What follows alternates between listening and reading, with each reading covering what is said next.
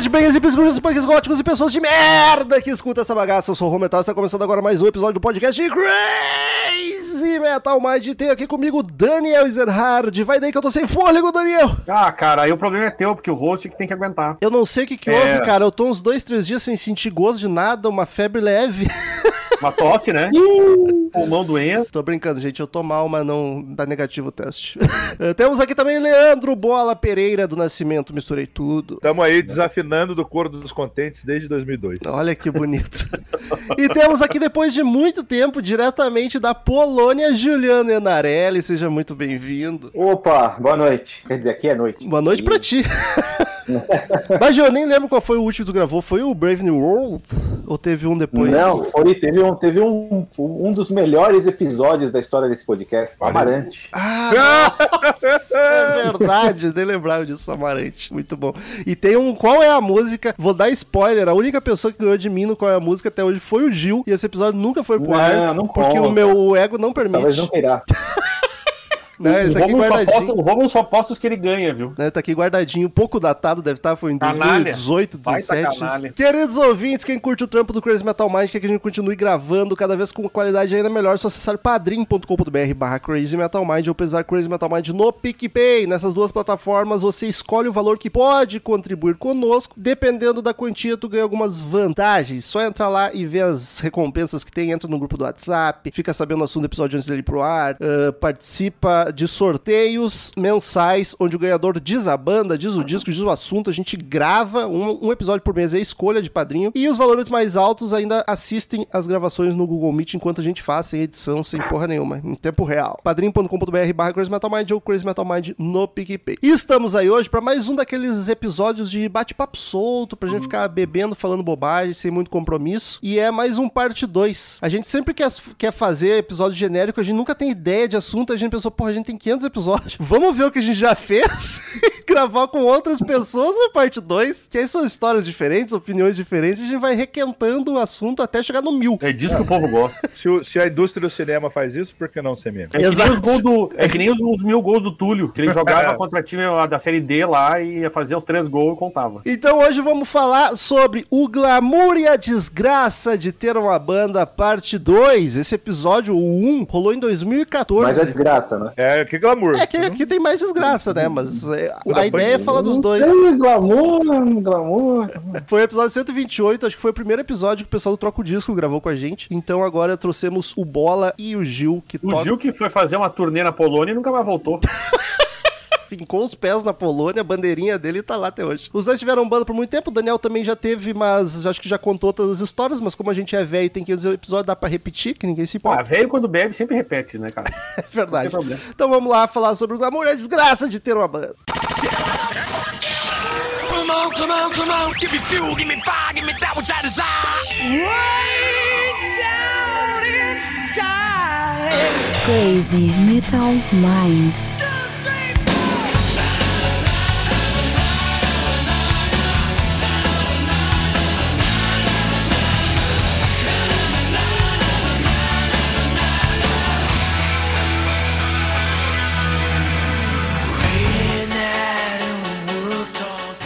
Antes de começar a contar a causa aqui, eu quero, quero saber a situação de vocês. Primeiro o Gil, que é, é menos de casa que o Bola, que o Bola tá aqui toda hora. Primeiro, tu tocava o quê? Tocava baixo, né? Só baixo ou tocava outras coisas também? Não, só baixo. Nunca pegou ninguém, então já Ah. tenho certeza que por causa da banda, Ah, não, baixista é foda.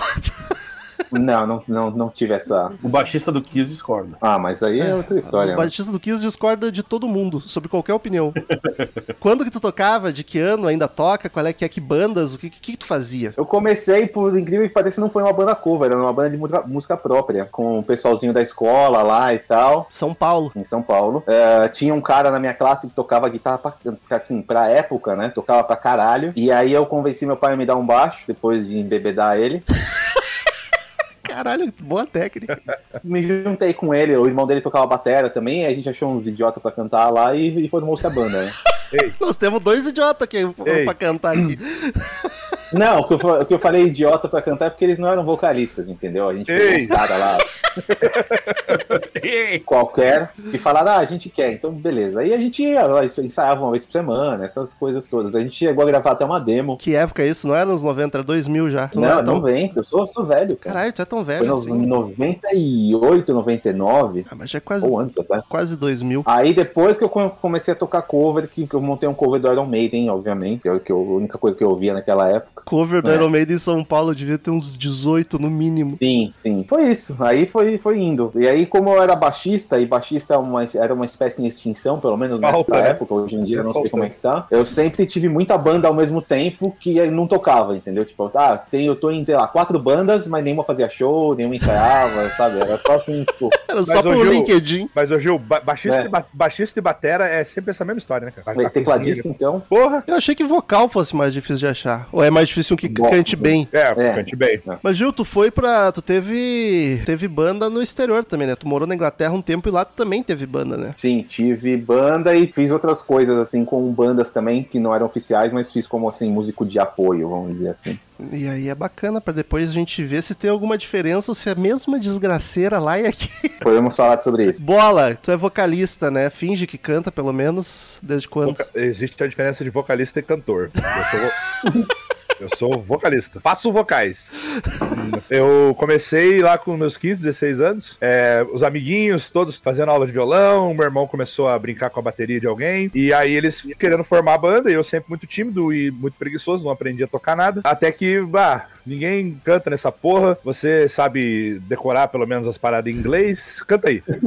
Nunca tinha cantado na minha vida, eu gostava. A, a gente tava descobrindo o punk rock na época, porque a gente cresceu meio nesse esquema de Iron Maiden, pá, rock metal, heavy metal, classic rock. E a gente gostava disso, mas quando que eu ia achar que eu ia cantar um Iron Maiden na minha vida? Nunca. Talvez hoje eu consiga cantar da fase Blaze. mas jamais ia ser um Bruce Dixon. Aí, Que também cara, era um cantor. esse era, era um cantor também, apesar de, né? Bom, é, é um cantor que não encantava, talvez. Mas aí, cara, e lá pra 2002 a gente fez nosso primeiro showzinho, foi no festival de escola, daqueles bem clichê. Já foi com uma Eu música também, própria. Meu, primeiro show foi festival de escola também. Com música própria também? A gente fez uma música própria, cara. Era uma música própria, um cover que tinha que apresentar. O Daniel né? também não foi na escola música da biologia. É verdade. O Daniel não tá aqui mais, tá em outro planeta, tá nem ouvindo a gente. Eu tô, tô prestando bastante atenção aqui, cara. É, tá deixando as planilhas ali, fazendo o imposto de renda dele. Tá lendo a página do novo lá, né? Aí, cara, desde então, a gente formou essa banda com o meu irmão. A parada foi ficando mais séria, a gente foi conhecendo os caras que tocavam melhor. A gente formou nossa banda de. A principal, né, que eu tive de 2003 até 2008, mais ou menos, oficialmente, que era o More Illusion, que era a banda de hardcore, que a gente fazia som próprio. Ah, mas esse nome não é de hardcore. É, era, Illusion? não, era, meio, era, era meio emo, é, tinha umas letras meio emo. Mas é, o som era hardcore, mas tinha essas letras de adolescente apaixonado lá. Que era influenciado por Dead Fish e tal, aquela coisa hardcore melódica. E, cara, de- a gente. Só que a gente era tão bagaceira que o- a banda ficou apelidada de Porra Illusion depois de um tempo. More Illusion virou Porra Illusion. E depois disso, cara, a banda acabou, a gente gravou, chegou a gravar duas demos, assim, mas aquele entusiasmo juvenil de, ó, vamos gravar. Porque na época existia bastante banda hardcore, era uma ceninha bem grandinha, cara, né, em São, no estado de São Paulo principalmente, né? A gente chegou a conseguir tocar no Hangar 110, que era o lugar mais, mais badalado de São Paulo todo, pra essa cena, pra esse tipo de música. Passou um tempo, a gente falou, quer saber, velho? É, a gente não tem, a gente nunca ganhou um cachê com essa banda, né? Era só cerveja, lanche e pra tocar no hangar a gente teve que vender ingresso. Aí, cara, depois de um. É um clássico, né? Depois de um tempo a gente. Vamos fazer cover de Ramones, que é fácil de tocar, a gente conhece tudo. Vamos. Aí faz uns mais de 10 anos que eu, oficialmente eu ainda tenho o cover de Ramones, que é The Durangos, que chama. Mas a gente tá parado, obviamente, desde 2018. Se pá, foi o último show que a gente fez. Mas a banda existe ainda. né? Tá no hiato. Tá no hiato. Aquele hiato não planejado, não sei quanto tempo. Uma dúvida que eu sempre tive, aí o Daniel pode ajudar nessa resposta, Daniel e bola. Porque, tipo, cara, quando toca o instrumento, ok, tu normalmente na adolescência ganha um instrumento ou começa a fazer aula, vai indo, aí tu acha outras pessoas que toquem os outros instrumentos monta banda. Agora o vocal, como tu se descobre um vocalista? Porque, ok, tá, a princípio todo mundo acha que canta. Só que não é só tu ser afinado. Ser afinado é a primeira coisa que tu nota se tu é ou não. Mas, cara, Não, tem, não, não, tem muita gente que não nota. é sério? É sério? Cara, é como o, o Gil Verdade. sabe, que o Bola também. O cara tem muita banda que tu vê o cara cantando e ele jura que tá cantando pra caralho. É tricomum isso aí, velho.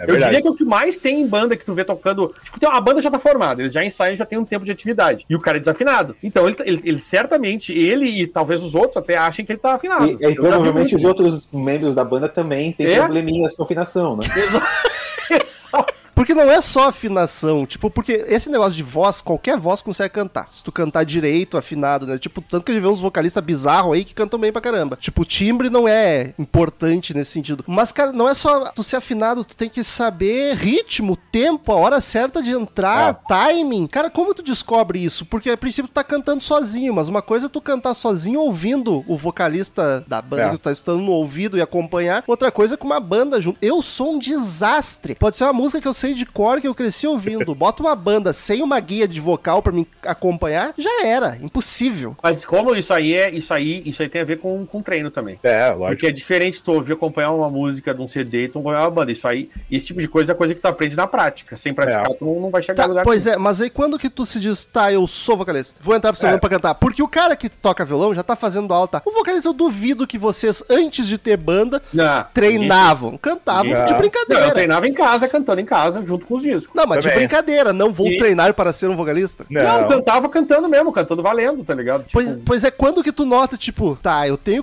confiança pra. Vamos fazer uma banda, vou, vou cantar. Vou tentar. Cara, Como é que funciona meu, meu Sabe como é primeiro. que funcionou no meu caso? No meu caso, eu fui lá cantar e pensei, vamos ver. Os caras disseram, pô, tá bacana. Mas eles podiam estar completamente errado. Eu, Quase um, pode- quase um karaokê da vida. Vai eles aí. podem estar bem errados até hoje, inclusive. Às Mas vezes assim. falta, aquela, falta aquela amizade sincera pra dar um toque no cara, olha. Não, e nem amizade sincera, porque se tu tá com uma banda, por que, que a banda vai querer um, um cara ruim, entendeu? Ou- Tem, acontece, mas é que nem o Gil falou, de repente até os caras da banda não se dão conta que. que Às vezes, tá não tem ruim. outra, às vezes não tem outra opção. Às vezes é o único cara que se dispôs a cantar. Eu acho que. E outra, geralmente o, o- pior equipamento, que, vamos dizer assim, que tem num estúdio ou num, num PA de, de, de palco ao vivo é o do vocalista, né? É. Então é, é o que você menos ouve. E é verdade, é verdade. Fica lá no meio da, da, da embolação do instrumental e tal, É. às vezes o cara não tá cantando tão bem e você acha que ele tá bem porque disfarça. Pô, É igual quando tem um monte, um monte de gente cantando parabéns pra você e parece que tá afinado, mas se você pegar um por um, tá uma merda.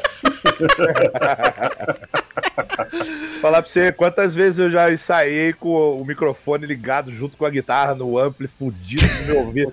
Ah, mas tu é punk, Como é, que, como é que chamava aquele amplificador que era. Puta, Wa- não, eu Watson. não lembro. Watson. É. Que tinha, tipo, cinco canais. Você ligava Isso, assim, guitarra, isso. baixo, vocal, Era o ensaio inteiro no- numa caixa só. Era uma na mesma caixa. Puta, é. Isso é outra coisa, né? O vocalista não, não investe em porra nenhuma. Né, cara? Eu não Esse, esse sou eu falando no, esse sou eu falando no microfone do, do Daniel de vocal. Mas eu vou falar, eu, eu nunca parei com o microfone. Eu tinha por um tempo, aí vendia, aí comprava um usado, aí vendia pro mesmo cara que tinha me vendido usado. Eu nunca parei com o microfone. Porque onde você vai tocar tem mesmo, então. Eu É, mas é que às vezes onde tu vai microfone tocar tem uns muito ruim, né, cara? Aí a gente cantava neles mesmo. É, cara, Ramones, né, Daniel? Aí é fácil Bom, também. Mas pra Também. responder, pra responder a pergunta do Rômulo, cara, eu não descobri até uns 3, 4 shows. O primeiro show né, nessa apresentação da escola aí, eu entrei com uma camiseta da, da UA de Anarquia, a minha touca cobrindo o rosto, olhando pro chão, cantei assim, ó, sem me mexer, igual uma estátua e saí. Eu tava morrendo de vergonha, tava petrificado. Foi velho. só por ser a letra e vou tentar. É, e assim, eu sempre tive memória boa, decorava a letra, decorava as paradas mesmo em inglês, mesmo sem saber o que tava falando na época, adolescente. Aí isso me facilitou, e eu, igual o Daniel falou, você fica ouvindo música em casa, você fica cantando no chuveiro, acompanhando. Aí você pega a noção de ritmo, ó, que hora que tem que entrar, quantas vezes vai fazer o mesmo riff antes de você voltar com a voz. Isso tudo você vai pegando com prática também. Não- Eu, eu já tinha essa noção porque eu ouvia muita música, era viciado, e ficava brincando de acompanhar em casa, mas é, você não sabe, você vai, você vai levando. Até... E assim, ó, geralmente pra tu treinar, tu tem que dar um jeito de te ouvir. Cantar no banheiro é uma das clássicas, que tu consegue ter o retorno, né? Ah, eu, eu acho que a Gal Costa, se não me engano, eu lembro de uma, uma cantora brasileira famosa, se eu não me engano era a Gal Costa, ela disse que ela, quando ela era pequena e cantava, ela botava uma panela na frente do rosto pra, pra, pra se ouvir, e ela aprendeu a cantar, assim, porque assim, ó, é, é um jeito, porque tu tem que te ouvir pra saber se tá afinado, é que a gente tava falando, se tu tá num show e não tá te ouvindo, tu não tem a menor ideia se tu tá afinado, então, e mesmo em casa, então se tu põe, o ideal é ter um retorno pra tu entender, se tu não tem a tecnologia de botar um, de ter, hoje em dia é mais fácil, né, de ter um fonezinho que sai do troço pra ouvir, tu não, tu não consegue, entendeu? Então, é, tu cantar um ambiente que tenha, que consiga ouvir teu retorno, por exemplo, pra, pra te ouvir, é um jeito de aprender, inclusive. Mas esse o retorno pra vocês não é mais pra saber a altura que tá cantando do que a afinação? Não, é pra ouvir tudo, afinação, inclusive, cara. Tem que ouvir tudo. Eu né? achei que Back. isso aí é mais automático a parte da afinação. Não, é que, cara, a gente já falou isso aqui algumas vezes, né? Até esse tempo a gente tava tendo a discussão no Twitter ali. Tem um som ruim no, no palco, tu não tá te ouvindo, a chance de tu tá cantando completamente errado é gigantesca. Porque tu não tá ouvindo tua voz e, e como a tua cabeça, a tendência natural da gente é que nem quando bebe, um começa a falar alto, todo mundo começa a falar alto ao mesmo tempo, pra todo mundo se ouvir. E, e a tendência tendência é tu começar a cantar alto pra te ouvir, até o momento que tua voz já foi pro espaço, tu já tá cantando em outro tom, tu não tá, tá completamente fora da música, mas pra ti tá bom, porque tu, tá- tu acha que tá te ouvindo bem. Você pode controlar até o- assim, que o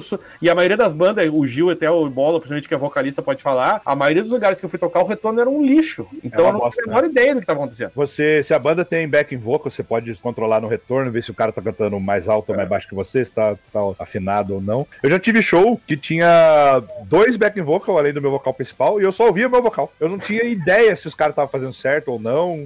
Foda-se. E eu também tava naquela, naquela energia de ah, não vou parar o show pra pedir mais retorno. Foda-se, não vou dar Eu acho, mais. sinceramente, cara, que o cara que mais se fode, o cara que mais se fode em termos de ao vivo, pra se entender, é o vocalista. É, se o cara Eu- tiver um equipamento bom, É. com aqueles in-ears. Exatamente. E é o que mais O passa ideal é vergonha é ter- mais fácil, né? O ideal é, o É. que o Gil falou, é, é o in-ear, né? Que é o fonezinho lá dentro do ouvido lá pra tu te ouvir. Mas eu digo aqueles retornos de que a galera põe no chão mesmo, aquelas às vezes em cima os monitor aqui, mas nem sempre tu funciona legal, cara. Aí que tá. É, é bem- é bem esquisito. assim.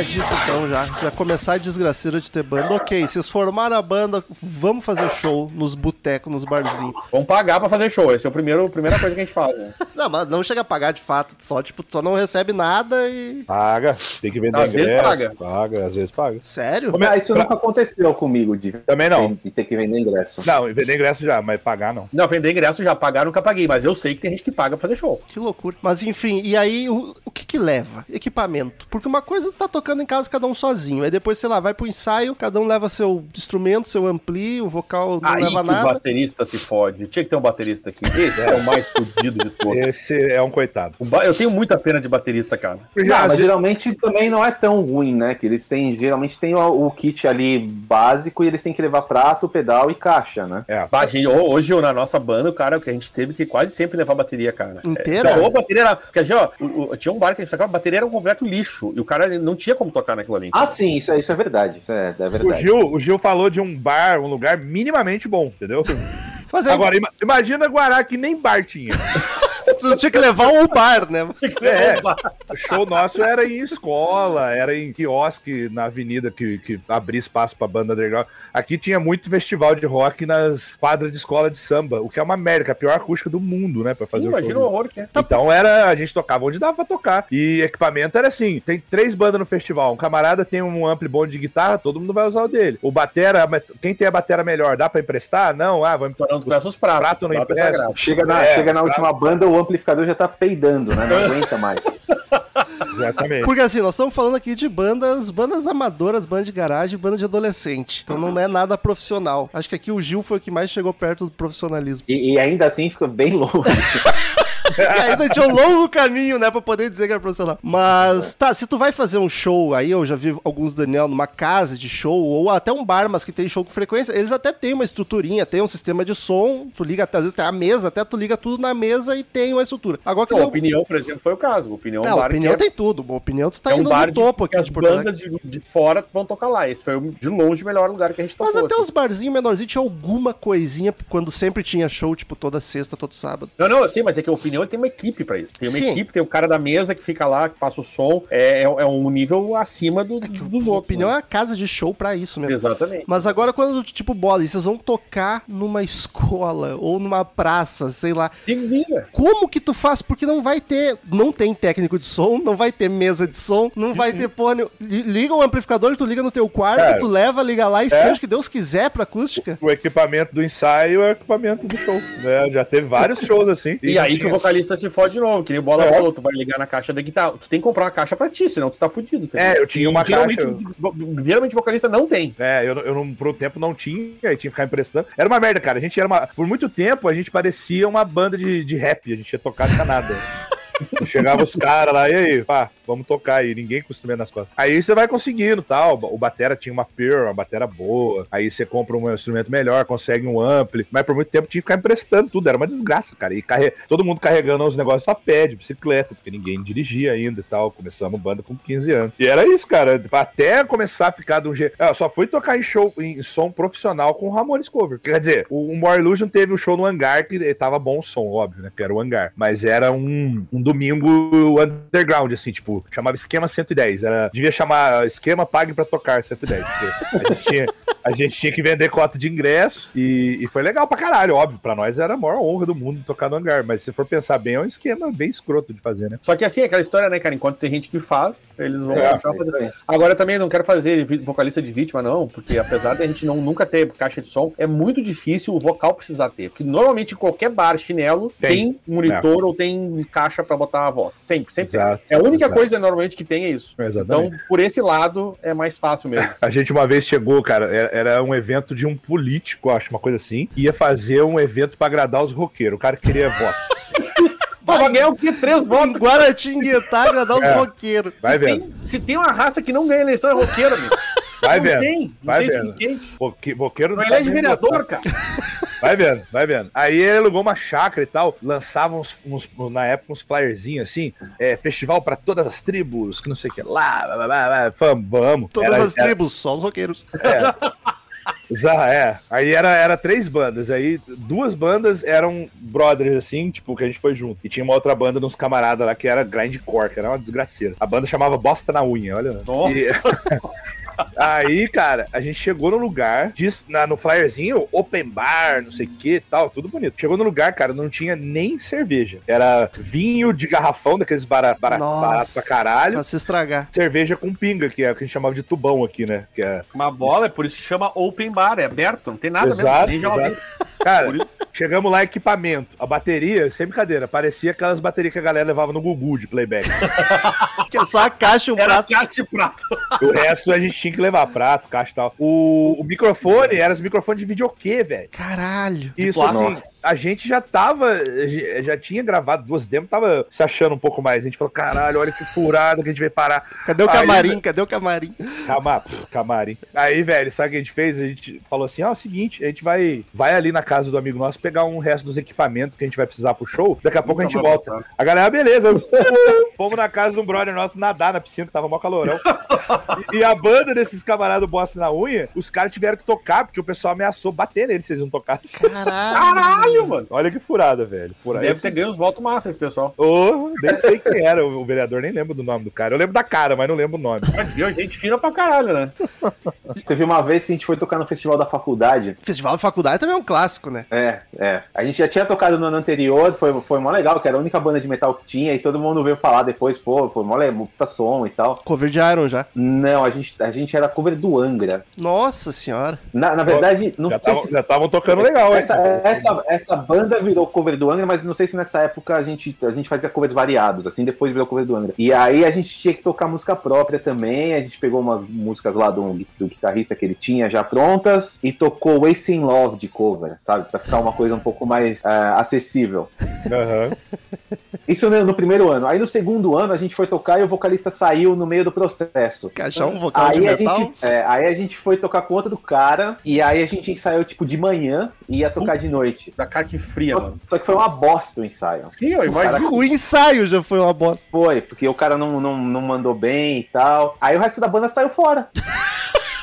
Chegou Caralho. só o Chico lá. baixo lá. Não, aí, aí foi, tipo, como eu tinha bastante amigo que tocava, a gente falou, ah, vamos, vamos, vamos se juntar aqui e tocar, foda-se. Aí a gente foi numa banda no dia e tocou. Foi um lixo.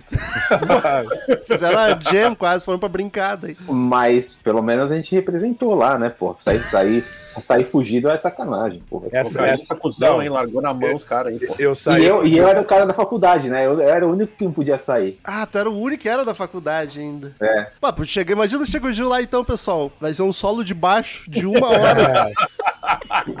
Mas Vamos o. fazer aqui meu workshop, se vocês tiverem alguma dúvida. Workshop como é- de baixo, tá ligado? Toca, toca uma introdução do Iron Maiden, né? Do Steve Harris. Tocar O- anestesia. Mas pra compensar essa vez que a gente saiu fugido, na verdade, acho que foi um karma. Porque antes, anos antes, a gente foi expulso de um, de um lugar que a gente tocou.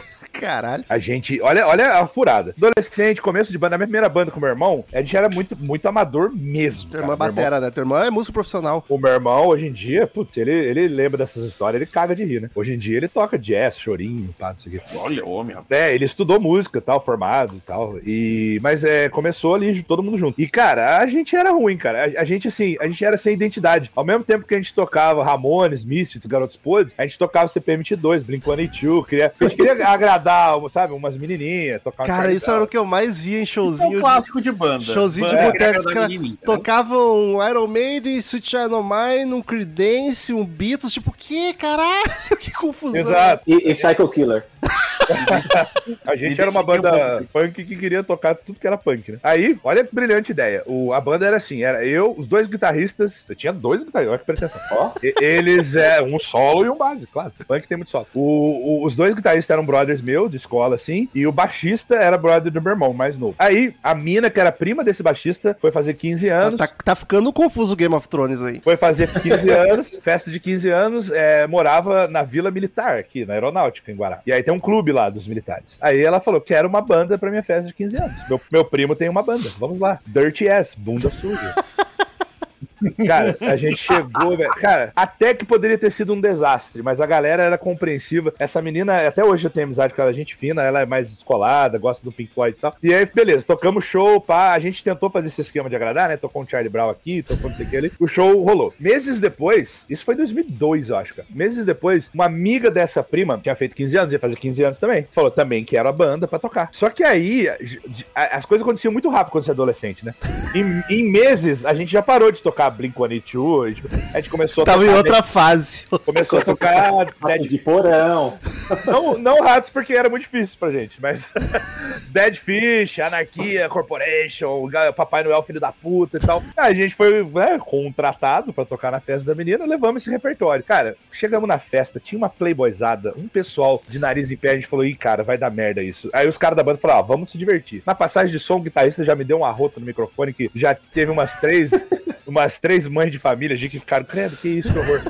Aí tamo tocando lá, tinha um casal de, de- que gostava de rock que tava lá curtindo na frente, e mais ninguém, cara. Não se ouvia, não se ouvia aplausos, ninguém ia pra frente. Limaço. Limaço. E a gente, foda-se, vamos tocar, vamos tocar, vamos tocar. Aí eu lembro até hoje, cara, no meio de Blitzkrieg Bop, a mãe do aniversariante chegou no meu ouvido e falou assim: Meu filho, já tá bom, obrigado. Eu já ouvimos. Já ouvimos o trabalho de vocês, podem, podem parar, podem parar. Ninguém virou a cadeira, né? Já tá bom, é ótimo. Aí a gente, foda-se, vamos tocar mais. Tocamos mais umas duas músicas. Aí veio o pai da aniversariante e falou: olha, o pessoal não tá curtindo. Foi- ele foi até gente boa, ele falou: eu gosto desse som, eu gosto do rock and roll. Mentira bom e velho rock and roll. Mentira, né? Tava tentando passar um pano. Mas essa molecada hoje em dia só gosta de música de. Ele falou, eu lembro do termo que ele falava que era música de índio. Por causa do gelo seco. O gelo seco da fumaça do putz putz. Essas músicas de putz putz, música de índio. Caralho. Aí a gente falou, tá bom, beleza. Ah, Mas a, a gente era tão esculachado, cara, que a gente, ah, comemos, bebemos de graça, tocamos um pouquinho. Foda-se. A gente, a gente ainda ficou pegando uns salgadinhos e tacando na galera na pista de dança, assim, tá ligado?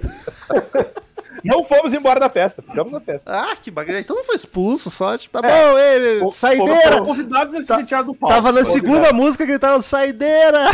Acho, acho que a gente conseguiu tocar sete, o que deve ter dado 10, 15 minutos. A gente tocou uma vez um casamento, mano. Amiga da- era amiga de alguém da banda e queria botar uma banda de rock and roll também. Mas aí, claro, como a gente tocava rock and roll, o que, que a gente fez? Botou Elvis, botou Beatles, botou Creedence, a verada amou, né? Tipo, é, e, e mais que a gurizada, hein? Os velhos estavam, as velhas lá, tudo fazendo os passinhos assim, ó. Ah, na hora do Elvis é delírio, assim, viu uma véia, uma véia veio, subiu, cantou junto. Então, Então, loucura, esse, rapaz. esse que é o problema, você não consegue ganhar um público senior com punk rock, é difícil. Não, mas nem gurizada mesmo, se for ver. Nem, nem. né? Aí, claro, a gente tocava as músicas mais, uns rock mais novo, aí a galera, gurizada, mas foi bacana, o show lá foi bacana. Também foi aquela história, bebemos, Mas comemos de graça, porque era o, Stones.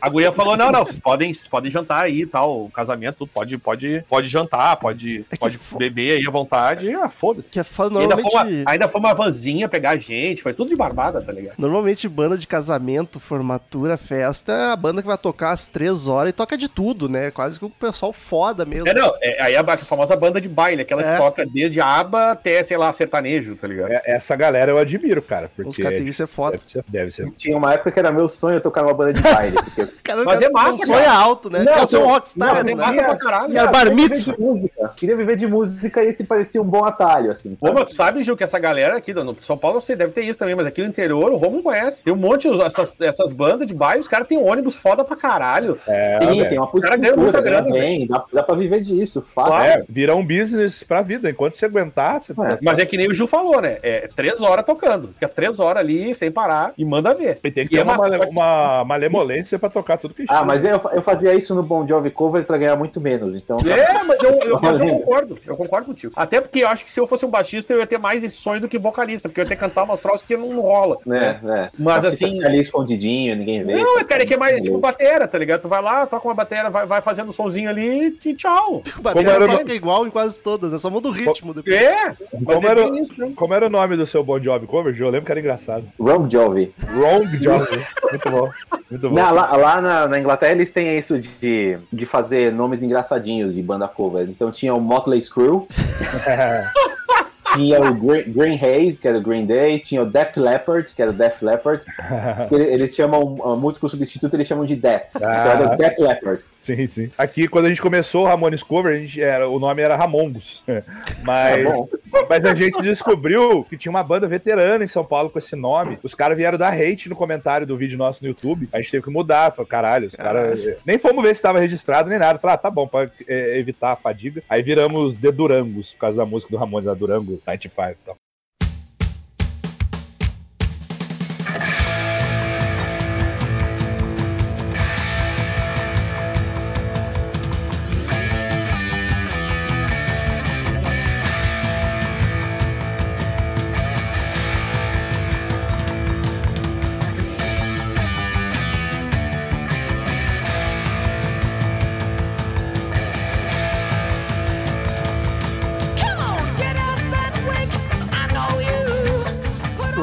Tem também esse, essa cena de covers que nem tem aqui. Bom, tu tocava no Mundial Cover, Tem. só que tem, mas é tanto assim também. Porque aqui é muito Tem. mais fácil tocar cover do que um próprio. Então, lá, lá eu acho que tem um pouco mais espaço pra quem faz som próprio também. Mas aí é nesse esquema de levar a gente no show, sabe? De tipo, ah, vamos, vamos fazer um aqui com, sei lá.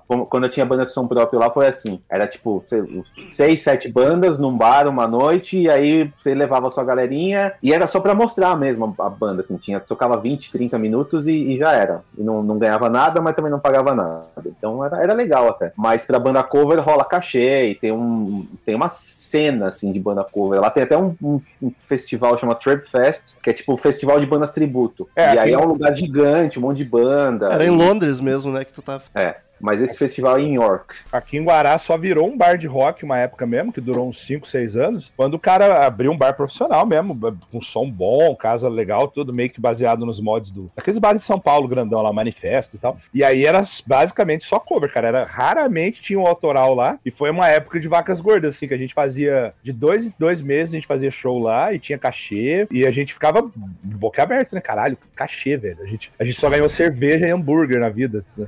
E aí.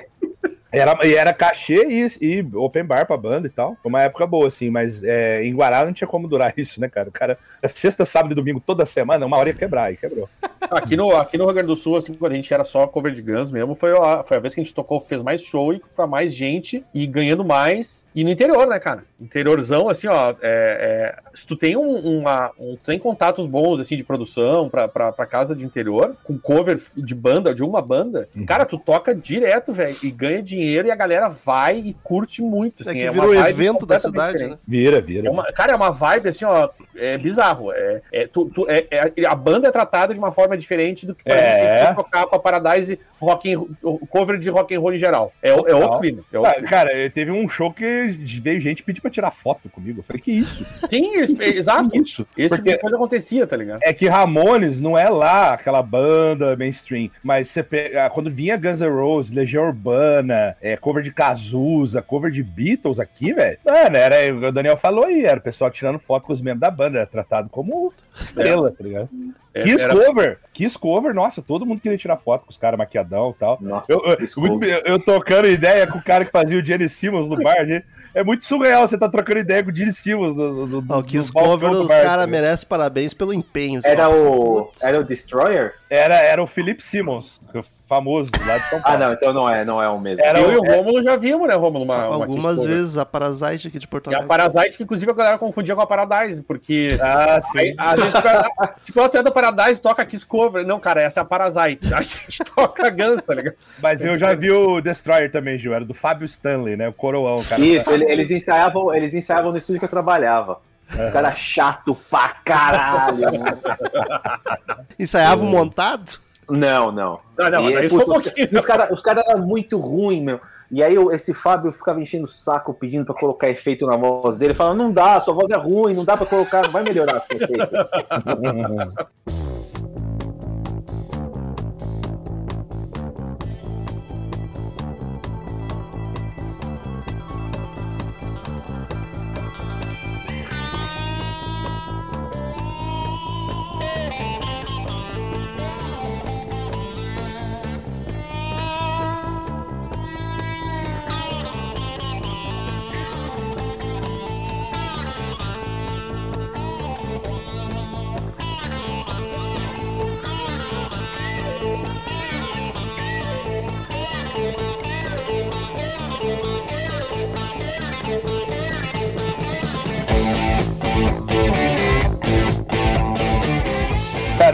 figuras colando no palco, assim, tipo, ou, ou na frente do show. Aí é o Sempre vocalista tem- que se fode mais, né? Que aí sobra pra Caralho. interagir com o vocal. Punk rock, Já tive, já tive figuras voando na bateria. Caralho! Kurt Cobain quando, quando a gente, não, quando a gente tinha o Angra Cover, a gente tocava Painkiller, né? Ah, Clássico do E aí, e aí, geralmente, esses bares que a gente tocava, o palco é baixo, né? pode Quando E tem aí formava, formava roda. É, pa- palco, né? Tem um, um degrau. um de- um degrau. Aí fazia as rodinhas e tal, sempre voava um cara no palco, assim, essas É. coisas. Já voou em cima de mim, já voou cerveja no pedal, essas, essas coisas. Hoje eu nunca Já deu com o baixo do- na cabeça do coleguinha.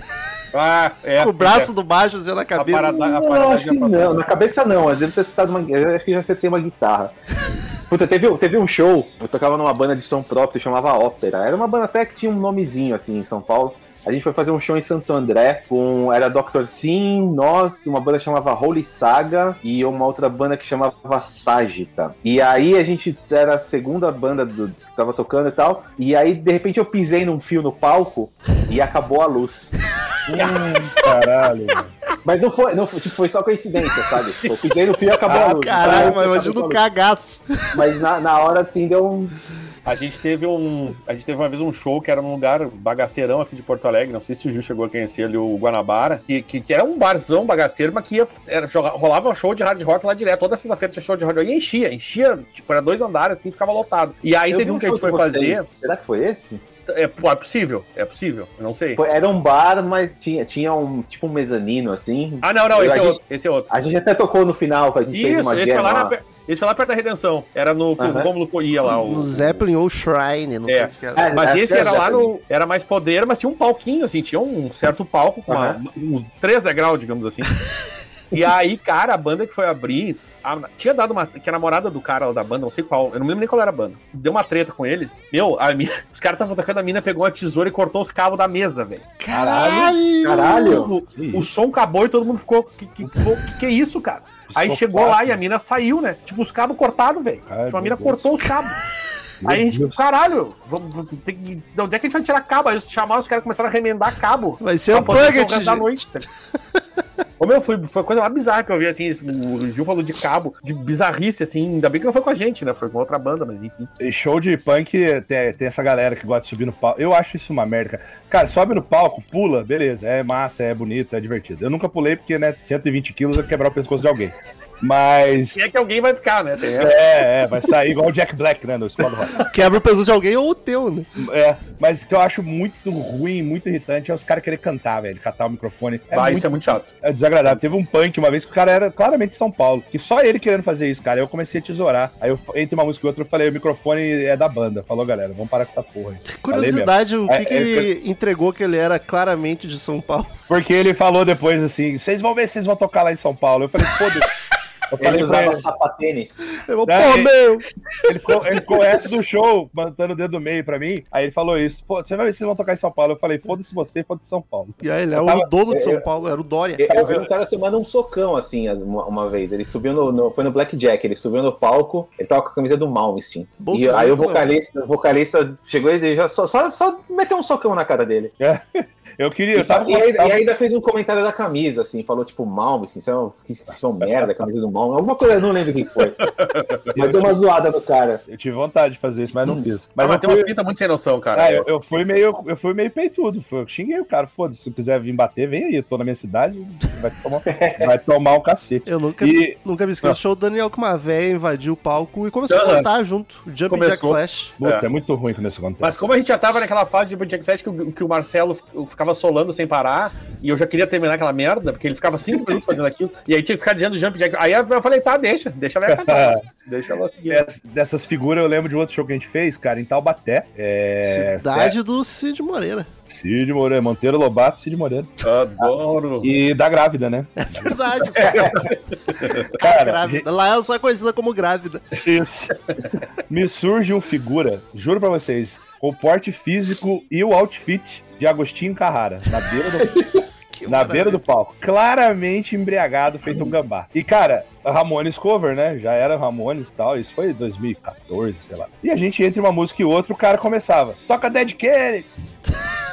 Toca Cólera. Aí a gente... Aí eu lembro Pelo que eu não era brinquei. tocar Raul, né? É, pelo menos. Aí eu ainda brinquei e falei assim, bom, pode ser um Ramones? Ah, não sei o quê. Aí depois, cara, que acabou o show, aquele negócio vem, às vezes, vem gente cumprimentar e falar que curtiu e tal. Esse cara veio com mil dedos, pedindo muito desculpa, porque falou, eu não percebi que era um, um cover de Ramones, cara. Eu pensei que era só punk rock em geral. Aí o cara, ô, Deus abençoe você, sua família.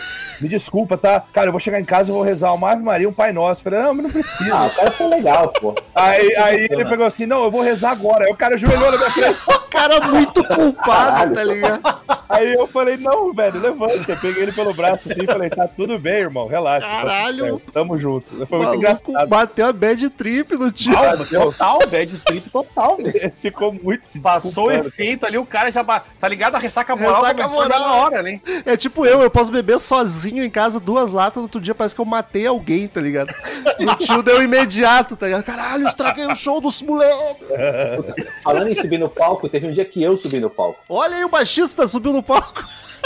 Foi- é, a gente, a gente, eu ia com meus amigos num bar toda sexta-feira, chamava Splash, era perto do metrô lá em São Paulo, e era, era, tipo meio, meio que matinê, assim, porque a gente tinha que sair antes do metrô fechar, né, que fechava meia-noite. E as bandas desse bar tocavam na calçada, meio, bem na, na rua, assim, quase. Aí tinha um Guns cover tocando lá, aí tava tocando, tal, de repente o baixista desceu do palco e começou a beijar uma mina. Caralho, ó o Duff. E aí a banda não sabia o que fazer, começaram a tocar Ramones, começaram a tocar Blitzkrieg Bop. Porque ninguém vai notar falta do baixo. Aí eu falei, eu falei, você sabe que quando você é adolescente tem umas ideias idiota? É, Aí eu subi no palco, peguei o baixo e comecei a tocar. eu também já fiz isso já. Alguém sabe cantar a música Ah, mas tal? os Eu caras eu- Ah, mas mas foi de boa, o Ah, ninguém nem. Tipo, eu podia ter apanhado. Eu tava pensando nisso, eu falei, pô, podia ter apanhado esse dia. O cara podia ter ficado muito puto comigo, né? É o baixista? pegar o baixo. dele. Sim. Aí eu acho que ele não gostou muito, na verdade, mas não, não deu nenhum problema muito Aí grave. falou pra ele, então é o seguinte, tu pega o baixo e eu pego a mina. Quer trocar. o baixista da minha banda, o primeiro show do Ramones, cover, que é- foi um festival que os caras montaram que chamava Monsters of Cover.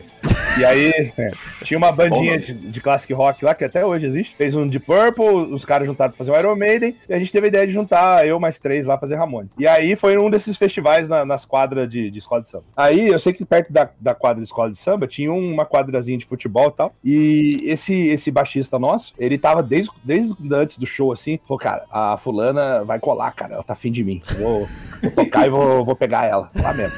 Falei, beleza. Cara, acabou o show. Acabou o show, eu sinto uma- um, um bagulho batendo no meu peito aqui. Era ele me dando baixo. Ó, vou atrás da. Vou atrás da, da, da fulana. Caralho, tá, saía, Ah, pelo, saiu. menos, pelo menos acabou o show, né? Cara, ele foi, levou a menina nessa quadra de futebol e, e os dois deram a bimbada lá mesmo. Caralho. Foi muito grupo, tá ligado? O cara acabou de tocar e já foi pegar um Largou o baixo na tua mão e saiu. o baixo e uma latinha de Bavária. Eu, eu nunca. Eu tive bastante banda relativamente falando. Eu nunca vivi esses momentos assim. Nem eu, nem eu. É baixista. E- não, mas mesmo assim, nunca vi ninguém assim. Não, assim, na Bon Jovi banda. cover, o vocal não pegava. Era todo mundo casado, banda de velho. Ah, É, quando, quando eu comecei com o Ramones, que ficou maiorzinho o negócio, eu também já tava em relacionamento, os caras da banda já, um era casado, Coisa- então não o, tinha o- muito. o mais próximo que aconteceu disso no Bon Jovi Cover foi um show que a gente tava fazendo e o vocalista tinha mania de filmar todos os shows, né? E ele deixou uma câmera filmando a galera. Aí eu tava tocando, tal, de repente eu vi uma mina, ela tipo levantou a blusa pra câmera. Não, na verdade não tava filmando a galera, tava filmando a gente. E aí a mina virou de costas pra mim e levantou a blusa pra câmera. Porra, casar. Aí a gente foi pro break. É, a foi A banda correndo Calma. no final. Aí a gente foi pro break, né? Que a gente fazia um break no meio do set pra não ter que tocar três horas seguidas. É, a gente foi no camarim, ele falou, ah, vou, vou olhar. Eu falei, ah, aconteceu isso, isso, isso nessa música.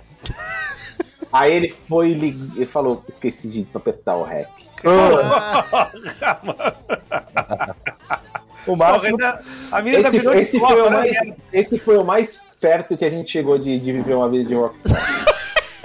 o máximo que eu, que eu tive, assim, foi porque quando começando a tocar, aí é, era meio, meio- Eu era mais magrinho, né? Com 16, 17 e tal. Eu já era gordinho, mas era bem menos.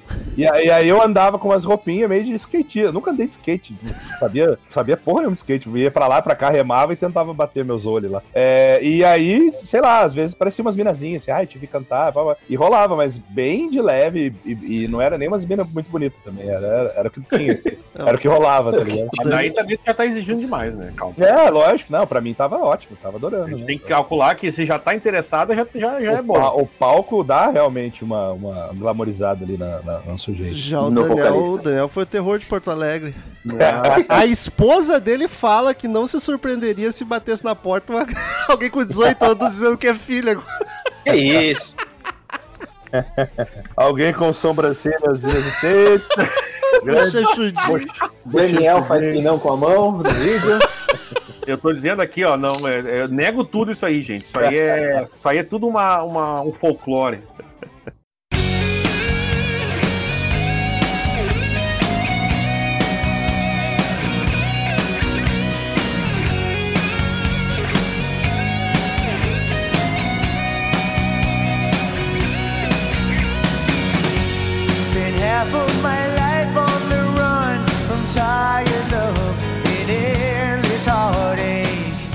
Mas uma parada que é engraçado é troca de integrante, né, velho? Tipo assim, era uma merda, cara. A gente não conhecia muita gente que gostava do som que a gente fazia. Então a gente testava uns caras. Uma vez foi um maluco lá tocar a guitarra, velho. O cara foi aquecer lá, ligou a guitarra dele, começou a tocar um riff do Stratovarius lá, cara. Speed of Light. Caralho. E aí, quando era pra tocar nossas músicas, que eram os power accords, as oitavadas, o cara era duraço, não conseguia tocar. A gente falou, velho, isso é bom demais pra gente, cara. Vai, vai procurar. Mas sabe que bola? Aconteceu com a, com a gente aconteceu isso. Um cara, o guitarrista tinha saído, a gente pensou, ah, não tinha guitarrista disponível ali, na época do cover de Guns ainda. Aí chegou um cara que era esses aí, assim, era, era tipo, botava a guitarrinha aqui em cima, que Isso, isso. E aí o cara foi tocar Guns com a gente, o primeiro show foi uma bosta, cara. É, não não tinha rola, nada a né? ver. Tipo, tu ficava esperando o Slash, aquela coisa com mais, sabe, mais sentimento, e o cara era só. Era tipo um Buckethead tocando com Axel, tá ligado? Cara, foi um horror. O cara fez um show e disse, bah, cara, desculpa, mas não, não- É cover de Guns, tá ligado? Não, não rola. Vai dar. Isso, isso deve ser uma merda, né? Porque, tipo, pra te fazer uma banda, tu vai ter que achar no mínimo dois caras, normalmente três, quatro, com que sejam brother pra caralho, que dê certo. Essa foi a parte boa da Paradise, Que que era todo mundo. Cada um tem que tocar um instrumento diferente, no máximo guitarra repete, e o gosto musical tem que ser parecido. É, mu- me parece muitas variáveis muito difícil, tá ligado? Mas é, velho. assim, não é difícil de achar gente que tem o mesmo gosto. É o que tu falou. O problema é assim, é achar gente manter. que toque bem em parceria e que seja parceiro. Porque a Isso. pior coisa é pegar um cara escroto na banda. A maioria dos caras que saiu foi por isso. A gente não aguentava o cara e tá, meu. Não, Daí- e, e não é nem que toque bem, todos têm que estar meio que no mesmo nível. Não pode ter um que toque muito mais, É. um que toque muito menos. Teve, teve um professor meu uma vez que falou que o, o melhor, a melhor coisa era tocar com gente que tá acima de você. É, é, Mas isso, isso assim, não, isso não, não, não- talvez na, na, pra, pra sua carreira como instrumentista, não pra sua banda. acho. Não, mas eu concordo. É Claro, tu aprende pra caralho, né, velho? É, em Aprende. qualquer coisa, né, na real. E às vezes até joga a banda pra cima. Tipo, Exatamente. de- Puxa, puxa o nível pra cima. É, a minha, a minha banda de hardcore, a gente tem duas demos gravadas, você pega lá, você ouve a batera, o baterista era um monstrinho, o nosso batera. Ele era um cara foda. O baixo também era criativão, a cozinha era foda. As guitarras não precisava muita coisa dentro do. do- dentro do proposto ali era eficiente e o meu vocal era gritado ali e tal, punk rock, hardcore. Então, os pontos mais fracos pelo estilo musical não ficava muito desnivelado com Sim, os mais não fortes. exigia tanto. E a, e a composição, quando você faz som próprio, é mais complicado ainda isso que o Romo tá falando. Porque pra compor, velho, é um bagulho que dá um puta tesão. É gostoso demais fazer som próprio, mas dá muita treta. Dá muita treta, dá, Dá, muita dá. desavença. Puta que pariu, nem fala. Nossa. É uma merda, velho. É uma merda. É, eu, eu quando a Paradise acabou o cover de Guns, assim, depois até me. A gente continuou tocando outras coisas, aí, claro, mudou um monte de gente, mas assim, é, enquanto era Paradise e cover de Guns, foram quatro guitarristas solo. O último foi o melhor. Foi muito bacana. Até porque era o cara mais parecido com o Slash, e ele, e ele era o cara que sabe aquele cara que toca igual, assim, que quer ser exatamente o. o- acho que o Gil deve ter conhecido o Bruno, tocava tudo igualzinho, assim. E depois a, a, a, a cover geral, não, aí mudou baixista, mudou. E baixista sempre foi um pesadelo em termos de qualidade. O Romulo sabe. Sempre foi um problema pra nós. O, o Felipe era um que, tipo, o cara, o cara, o cara tocava baixo, o cara não conseguia acertar as músicas, mano. Porra, velho. Eu Aí é senti um complicado. desdém aí. Não, mas cara, é que o baixo, do- os baixos que a gente tocava não tinha muita treta, cara. Tu sabe, não era muito difícil, Romo. Tipo, tu, se tu acompanhar o guitarrista já tá bom, entendeu? E o cara nem isso conseguia, velho. O cara ficava assim olhando pro guitarrista, o guitarrista, tipo, porra, mano, isso aqui. tá ligado? Mas quando tinha a mina lá, a Mari, Mari tocava bem. A Mari tocava bem, exato. Era uma que foi e tocou bem. Se puxava pra caralho, tá ligado? Ela queria tocar bem. O outro lá era um mangolão. Teve um baixista nosso que é um compadre meu, até eu sou padrinho da filha dele, é um amigão meu. Ele foi tocar reggae depois, cara. Que o baixo de reggae é muito trampadão. Ele realmente é um cara autodidata que é muito criativo, cara. Não é virtuoso, mas ele faz umas linhas de baixo. As músicas nossas tinham umas linhas de baixo muito bem boladas ali, tá ligado? Mas compor era, era um parto, cara. Era um parto. Era muita desavença. Você compunha. Como era punk rock hardcore, a gente compunha meio, meio numa escala industrial, assim. Saía muita música. Aí depois era uma briga pra ver, vai gravar essa, não vai, vai gravar outra. né? Você ainda tá com três músicas na demo, eu só tenho Nossa, senhora. era uma merda, cara. Porque a gente escrevia as letras, quase todo mundo escrevia a letra, né? Era meio que comunitário, ia juntando, assim. Tinha uns que escreviam mais e outros escreviam menos. E as composições partia sempre dos guitarras. Ah, tem riff aí? Tem o riff. Aí tocava o riff. Aí ia todo mundo atrás e compunha todo mundo o instrumental meio que junto. E eu botava a letra do jeito que dava ali no, no meio. E, mas era gostoso, cara. Eu sinto falta de compor. Eu passei muito tempo só fazendo cover. Depois que eu fiquei mais adulto, lá teve. Puta, não tem mais saco pra isso, ficar compondo música própria. Aí é só cover, desde 2008, só tocando cover. Mas assim, mais- esse negócio de relacionamento eu acho que é importante a banda, cara. Porque assim, a, a- é, quando, quando eu comecei com a Paradise, a gente tinha du, eu, tinha du, eu tava no primeiro, primeiro numa banda de cover que os caras gostavam de se fantasiar e não tocavam nada. E aí tinha esses guri da Paradise, que eram os caras que tocavam bem e não estavam preocupados em botar bandaninha e maquiagem. O Daniel era o Slash entre o Poison e o Guns. Olha. É.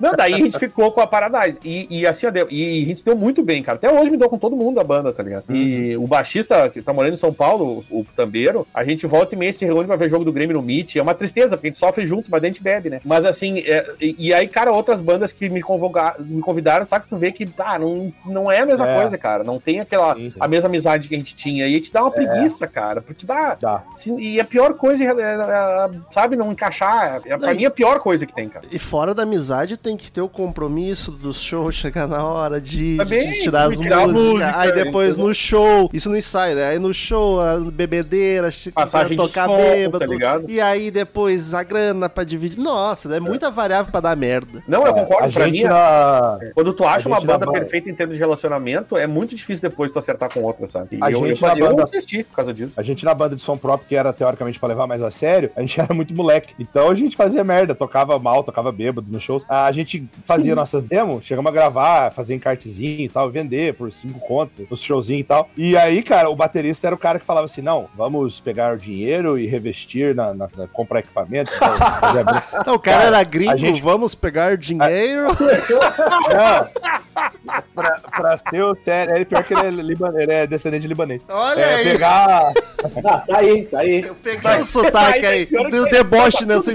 imitação. Tá tudo explicado nessa frase. E, e a gente catava grana escondido dele e ia beber, tá ligado? Então, a gente só foi ficar mais, mais profissionalzinho com o Ramones, porque aí tinha cachê. A gente falou, não, vamos fazer um. Já que a gente não é parecido com nenhum Ramones, todo mundo gordo, vamos, vamos fazer o som mais fiel possível e tal. E, O Bola, Eles quantas preocupavam. bandas teve? puta, velho. é, As principais foram essas três que eu falei. A primeira Mas assim, foi é, o- é, eram, eram os mesmos, ou repetia algum instrumentista ou era tudo diferente? Puta, chegou uma hora que virou uma zona. É, o Dirty Ass era eu, meu irmão e os amigos. Aí dois desses foram pro More Illusion, que é a banda de som próprio. Uhum. E aí um desses virou o baixista do Ramone. Tudo meio, meio misturando, assim. e como é que eram os relacionamentos? Que eu, eu, fiquei- eu- depois eu quero até perguntar pro Gil isso aí Deve também. ter 30 roqueiros em Guaratinga, tá 15 que tocam alguma coisa. É. Mas como é que É foi? mais ou menos isso. Mas como é que eram os relacionamentos assim da galera? Vocês Ah, cara, a- a- em geral, sim. Às vezes, sempre tinha aquele cara que entrava na banda, mas não era brother, brother. Ele só entrava pra tocar mesmo e era um pouco mais distante. Mas treta, muita treta, assim, da gente, tipo, dar muita merda, nunca teve, assim. Era até tranquilo. A E gente tu, tinha Gil? as desavençazinhas e tal, mas nada demais. O, o Gil que teve um milhão de bandas aí, como é que era? E Tinha muito cara merda que tu tocava, que tu não aguentava, qual é que era? Não, quando eu tinha cara merda na banda, eu saía fora. Não, eu eu Era sou bem tu que assim, saía, mas eu assim. Mas eu sou muito que nem de merda, de merda já basta eu, entendeu? É. Não, principalmente quando, quando eu chegava numa banda e tinha um baterista ruim, eu, eu já, É. tipo, Mas ruim de tocar mal. de tocar, de tocar mal, é. de- porque, tipo, ou o baixista ou o baterista tem que ser ruim, entendeu? Não pode ser os dois. Aí vai ser muita pressão em ti, é isso. É. Mas eu tenho. Esse primeiro Iron Cover que eu tive, tem, eu tenho dois amigos que. Dois dos meus melhores amigos até hoje são dessa banda. Um era guitarrista e o outro era o agregado. Sempre tem um agregado nas bandas. Sim, Que é o cara que não toca nada, É. mas É o tá Geles, a tá banda. ligado? O Geles era, A era gente falava que era o hold.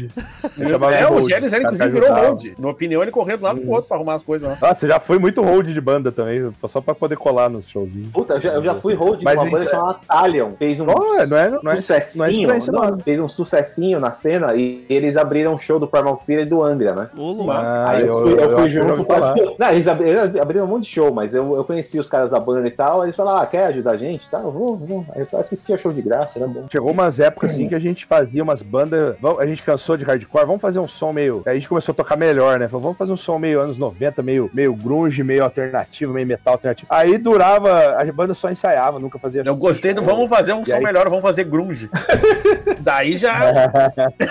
É, mas era mais difícil, né? Eu já, Não, não, tá eu já certo. tentava cantar um bagulho mais. Aí tinha mais que alto, cantar, né? É, é. E aí, cara, acabava que, puta, esse negócio de músico ruim, eu fui ensaiar pra uma banda uma vez lá, que os caras me chamaram pra cantar, que o guitarrista era o guitarrista e vocalista, mas os caras não estavam curtindo. Ah, vou fazer só vocal e tal. Puta, velho. O baterista derrubava a porra do prato no meio das músicas, velho. Cara, o cara, é- ele, ele ach- era aquele cara que não sabia tocar direito, mas queria sentar a mão, tá ligado? Cara sentava a mão e derrubava a stand com o prato. Toda hora. Não toca nada, mas tem muita atitude. Essa Puta, aqui eu, três essa eu, ensaios, eu três contei ensaios, um show e falei pros caras, tchau. Tô, não Eu contei pro Romulo essa aí, né? Que na, na época da Paradise a gente queria, porque queria um tecladista, porque a gente tocava o Guns, a gente tocava praticamente o Appetite, né? Que é o, é o álbum que não tem teclado. Cara, a gente tocava outras dos Illusion, tocava Don't Cry, tocava, sei lá, Knock at Door, mas as músicas tinham Civil War e tal, mas as tinham teclado a full, tipo November Rain Strange, a gente não tocava porque não tinha tecladista. E uma vez a gente pegou um tecladista, mano, sabe que é o cara errar, atravessar todos os tempos da música? Todos. Puta, tinha um cara assim comigo, nossa. Mano, o cara não acertou, a gente ia ensaiar e eu não sabia se ele tava tocando antes ou depois do que era pra tocar. E aí tu ficava tipo, o que que, eu, que que tá acontecendo? Sabe? Tu fica. Escolhemos a banda inteira. Meu, o cara não conseguia acertar o tempo da música, velho. E aí, e aquilo que tu falou, Romulo, talvez o cara tivesse muito tocar em casa, sabia as músicas, É, mano. mas ele não sabia tocar com banda, sabe? Acontece, mano. Mas um horror, cara, um horror. Aí a gente falou pro cara, primeiro show, a gente foi na passagem de som, eu falei, cara, bah, velho, desculpa, mas não dá, velho. Se tu for tocar, vai, vai ficar uma merda. Desculpa aí, mano, não tem condições. O que, que, que que é mais difícil na banda? De lidar, não só pela personalidade, porque daí vão ser uma generalização foda, mas o que mais atrapalha se não fizer direitinho? Batera, baixo? Batera, Batera. batera, Batera, batera. É o mais Cara, batera fundamental que toca. É que a bateria segura o ritmo, cara. Ela que começa e quando ela começa. Tirei o Gabriel. O Gabriel tinha uma época no começo, quando ele, quando ele era mais gurizão, ele tinha um hábito de sempre acelerar muito. Tipo, tinha versões de of Mine que o guitarrista dizia. Mas não é todo batera que é assim. Não, não, a maioria acelera. Isso é um Mas, mas se ele acelerar e mantiver. Mantém, tá exatamente. Porque às É. vezes o cara acelera, mas ele, ele dá umas engasgadas no meio, assim, sabe? Tipo, Mas que a isso, nota inclusive, vai entrar no falou- lugar e ela entra um pouco antes. Isso que o Gil falou é real, cara. Tudo. Porque assim, ó, tem, tem várias bandas grandes, inclusive, e conhecidas, que tu vai ver ao, ao vivo, é, ou, ou fica muito mais rápido, ou fica muito mais lento. Mas é que nem o Gil falou. Mas aí ele mantém, entendeu? Agora, se o batera, que é o que dá o ritmo pra banda, não, conse não consegue, não tem banda.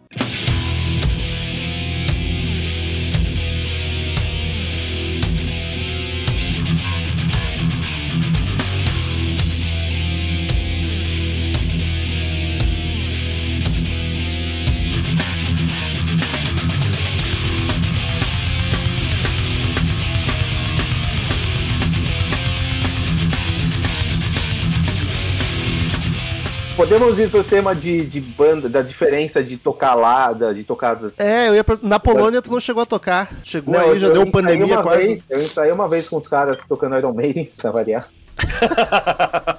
Mas aí não, não rolou porque por causa da pandemia e porque o vocalista era ruim. Mas Pode falar alto que ele não vai entender a gente, cara.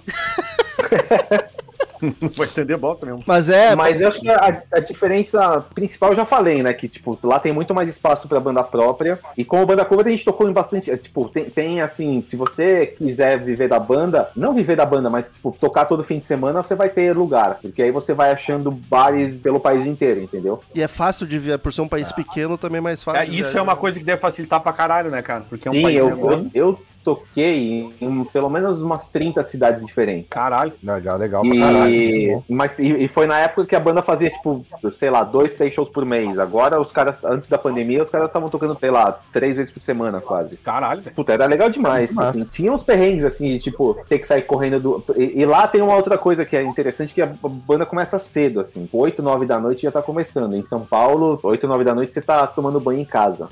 Cara, ba- aliás, a pior coisa que tem, Gil, uma coisa que eu, que eu, que eu gosto mais da cultura de lá é exatamente essa. Eu Esse também, eu aqui- também. Bah, e o cara começa a atrasar show, a primeira banda começa a tocar meia-noite e meia, mano. Aí tu fica, porra, cara, vai se Aí fuder, é tá três ligado? bandas, a última sobe às 13h30, É, 4 cara. Não, geralmente antes da meia-noite já acabava tudo. Até dava tempo de sair correndo, mas era meio dramático, assim, tipo, sair correndo do bar pra pegar o trem pra voltar pra Londres. entendeu? Sim, sim. Se eu perdesse o trem, só amanhã de manhã, vai.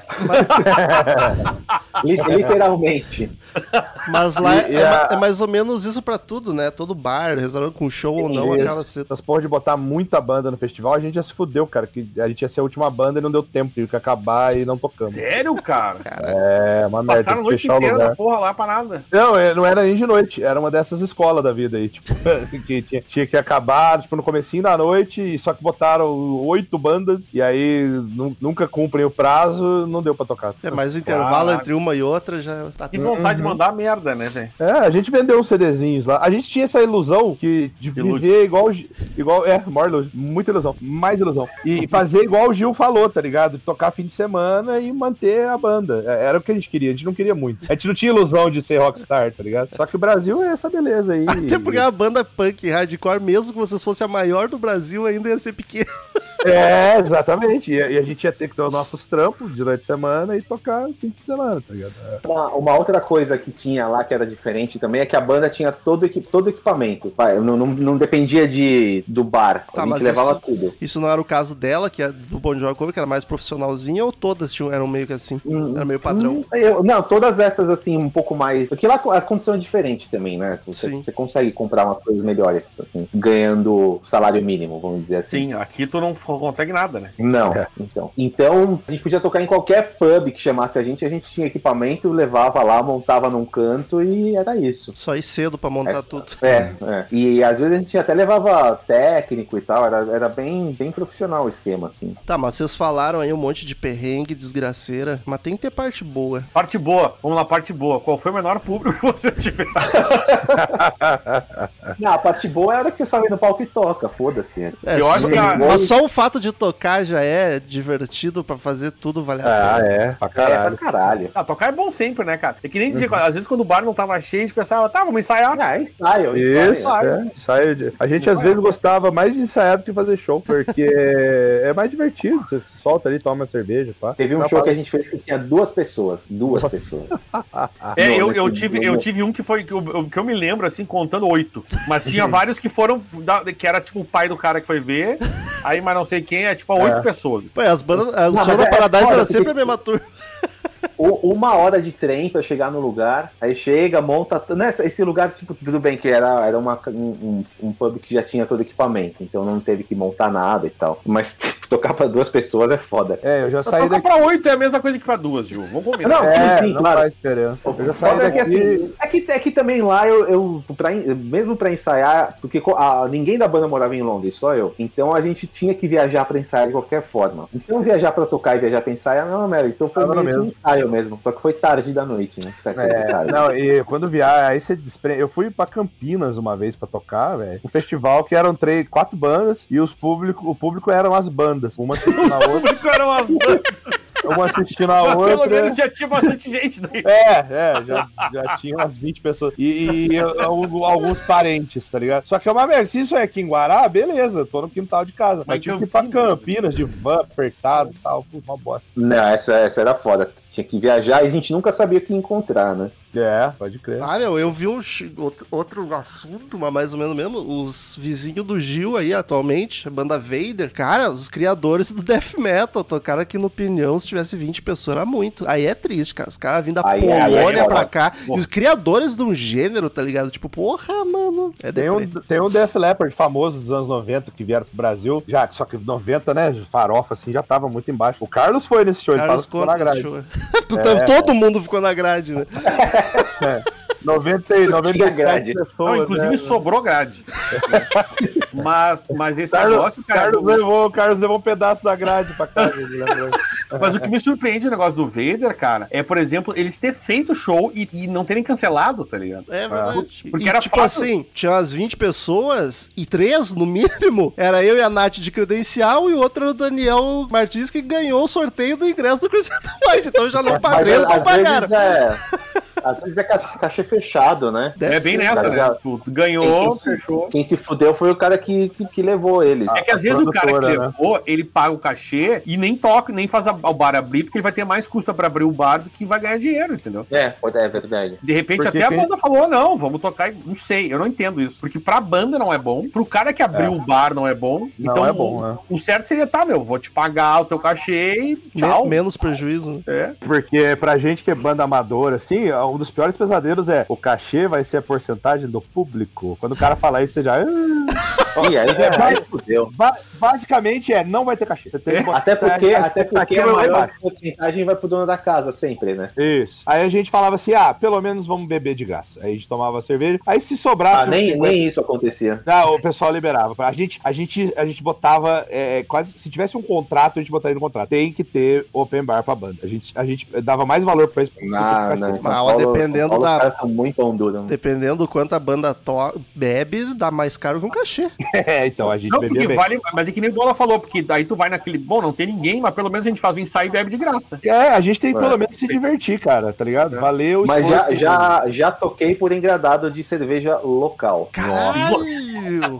Calma. Ah, A maior caganeira da minha vida foi tomar. Mas era, era, era, era banda própria, música própria, então acho que vale a pena, porque A gente chegou no. É- a- é isso época, Abriu em Guará aqui um barzinho, cara, que não durou seis meses. E, e os caras eram muito. Os caras, os donos do bar, eram tudo uns, uns viciados, tá ligado? Em droga. E aí, velho, a gente tocou na, na abertura do bar, porque um dos Muito camaradas. velho dava- falando uns viciados em droga.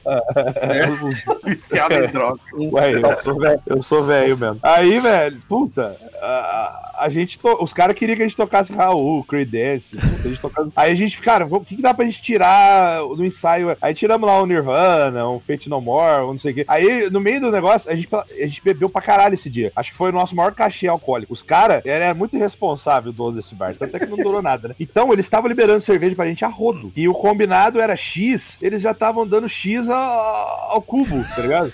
E a gente, beleza, desce aí, né? Eu sei que a gente tava tão bêbado na hora que a gente começou a tocar um blues lá. E aí eu comecei a cantar umas letras nossas lá em versão blues pra agradar a galera, que não sei o quê. Foi muito divertido, cara. O bar não durou nada, era uma bosta, som era ruim. Mas valeu. Mas, porra, valeu pra cara. Você lembra com carinho da história depois. Vocês conseguem tocar bêbado? É que é diferente tocar e Não. cantar. Eu acho que eu não, ia Não. conseguir, nunca tentei. Não, eu Não. consigo mal pra caralho. É, eu consigo. também. Eu Não, mas- também. Não, acho que se- eu tomo uma cerveja antes, já me, já me deixa zoado, sabia? Ah, não, aí eu, Eu, eu já cantei bêbado várias. O Romulo, mas Eu- ele me viu cantar, eu tava bêbado. Tá, mas uma coisa, eu já tive que cantar mal, mas aí tu podre de bêbado. Não, Mas bebinho vai. não, Bebinho vai, tá- bebinho vai. Bebinho vai fácil. Bebinho vai fácil. vai. Ah, Eu meu, acho que tocar é mais difícil. Pode Não, ser. tocar, pra mim tocar é muito mais difícil. Muito mais ser. difícil. Tu tem que ter Não, eu, coordenação. eu tenho uma, eu tenho uma coisa que se eu erro, eu fico encafifado e continuo errando, sabe? É tipo um efeito dominó. Tipo, dá um bug geral e aí tu fudeu. Gente, Eu começa não, de é, é coisa de, de perder a confiança, sabe? Tipo, Sim. Você eu, já, eu lembro de show que, sei lá, eu toquei sábado e domingo. Sábado foi foda, aí domingo, a primeira música eu fiz uma cagada. Aí o show inteiro já foi meio tipo. pô. já murchou. Isso que é baixista, tu desplugar, ninguém nem nota. Porque tem, tem aquele esquema que às vezes o cara erra ali, mas depois no refrão todo mundo se encontra. É, aí, aí acertou e tal. É, aí, Não, mas é real. Mas isso É, tem mesmo. é por isso que o- Não, mas não é, não é nem errar disso, é errar de mandar uma nota errada, assim, tipo, Ah, bem tá. feia. Assim, pau no meio. É por isso mas é o, por isso que eu- o eu batera é o pior pra errar, cara. Porque se o batera para, a música toda para. Se o guitarrista errar ali, uma hora ele volta. A banda continua, depois ele se acha ali. O Agora vocal batera- para e alcança de novo, né? É, É, exatamente. mas é que o que o Bola falou é real, porque se, se o Batera erra o tempo, a, a banda inteira perde o tempo. Perde, é. E aí não é só ele que tem que acertar, ele tem que acertar e as pessoas têm que voltar. Então tem realmente tem essa questão do a questão do, do batera errar sempre é um problema muito mais É, grave. né? Por isso que o Batera é o mais importante que a gente falou antes, né? Que Uhum. o cara é mais importante. Se ele fizer uma cagada assim. Teve uma vez que a gente tava no manifesto com os amigos e tal, e tinha uma banda dos amigos tocando, e a gente falou, ah, deixa a gente tocar uma música aí e tal, né? E a gente foi tocar Nothing to Say do Angra. Não, não é uma coisa tão fácil assim, mas Não a foi. gente tocava. A gente, eu, eu, trabalhava no estúdio essa época e, tipo, todo fim de semana a gente fazia jam lá e ficava a noite inteira tocando. Então, pra gente era uma coisa assim, tipo, sei lá, normal. Só que aí alguém fez uma cagada tão grande na hora de voltar de um refrão, alguma coisa assim, que todo mundo se perdeu igual. E a gente, Desmoronou a a gente música. parou no meio da música. Desmoronou, a gente parou e, e saiu, tipo. Foram Foi tristes embora. Foi isso, foi exatamente. Cabecinha baixa. O que, aconteceu, cara? Tipo, até hoje a gente comenta isso. Toda banda em algum momento tá, tocou, que deu um erro geral, Ah, que tu disse, tu parou e disse, tá, vamos começar. Eu já, eu- a gente já fez isso. O Black Tipo, A Sabbath fez podia isso. começar, a gente não podia começar de novo, tá ligado? A gente já Só fez. saiu do Tá, palco e, galera. e voltou a beber. O Black É, não, a Sabbath, gente já fez. o Sabbath Tipo, tá, fez parou. isso na nossa frente, Daniel. Lembra? Em É verdade. é Children verdade. of the Grave, o Ozzy começou a cantar. Ele contou outra música. Não, ele cantou certo, só que antes. Antes. Aí ele só É. olhou pro Tony Iommi assim, eita. E aí eles a, começaram de gente, novo. a gente, uma vez que teve nesse bar de rock que durou um bom tempo, o cara chamava várias dessas bandas cover de São Paulo e tal. Aí ele fez uma noite que era Ramones e Motorhead. A gente dividiu o tempo com o Motorhead cover. Aí, porra, velho, eu falei pros caras, eu conheci os caras da banda e tal, eu sugeri. Falei, velho, vamos tocar a música Ramones, que a música Ramones foi escrita pelo Motorhead, em homenagem ao Ramones, e depois o Ramones gravou a versão deles. Aí eu falei pros caras, ó, eu subo no palco, canto com vocês, o Lemezinho lá, que era um, ba- era um mini Leme, que era um baixinho, você sobe no, no, no palco com, com- com a gente. Só que a gente não se preocupou no seguinte, os tons das versões são totalmente diferentes. Caralho. O do Ramones é muito mais alto. Que era New York City, NYC. Né, né. Eu subi, cantei com os caras, não ficou tão ruim, porque eu tava cantando um pouco mais alto e a banda mais. Ficou de boa. Mas o leme deles, cara, se fudeu. Porque a- o tom do Ramones é muito alto e ele canta aquele. Ficou muito esquisito, cara. Aí a gente fala, ah, foda-se, é punk rock, né?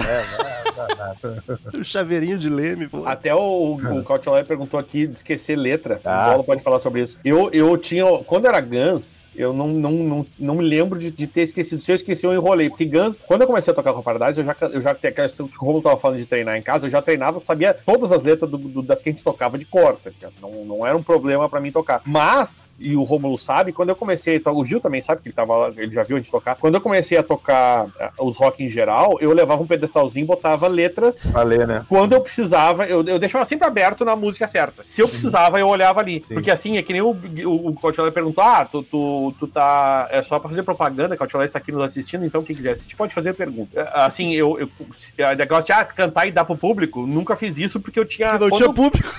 É, É, dá, dá pro, dá pro Tu público, é imagina, ó, tu imagina aquelas oito pessoas e o cara fala assim, Um grilo no fundo. é, não, mas Daniel, eu, eu, ah, eu- eu- Bom, mas se o cara não souber essa, pelo amor de Deus, né, gente? Mas enfim, ah, eu levava a letrinha e botava num pedestalzinho mais baixo ali, e eu sempre na música deixava, porque se eu tinha alguma dúvida, eu voltar, eu ia pra, pra letra. Então, quando não era só Guns, eu fazia isso, pra não ter esse problema de, ah, cara, porque eu ia, se eu fosse, se eu não levasse as letrinhas ali, eu em alguma hora ia esquecer uma letra. Daniel quando tu canta várias bandas, cara, é muito difícil tu lembrar, tá ligado? É, mas mas o, o Gil tocando baixo não tinha colinha pra, pra tablatura. É E tu, verdade. Bola, já, já deu, rolou? Já, eu nunca usei colinha, mas eu, eu tenho uma, uma capacidade de embromation, modéstia à parte, invejável.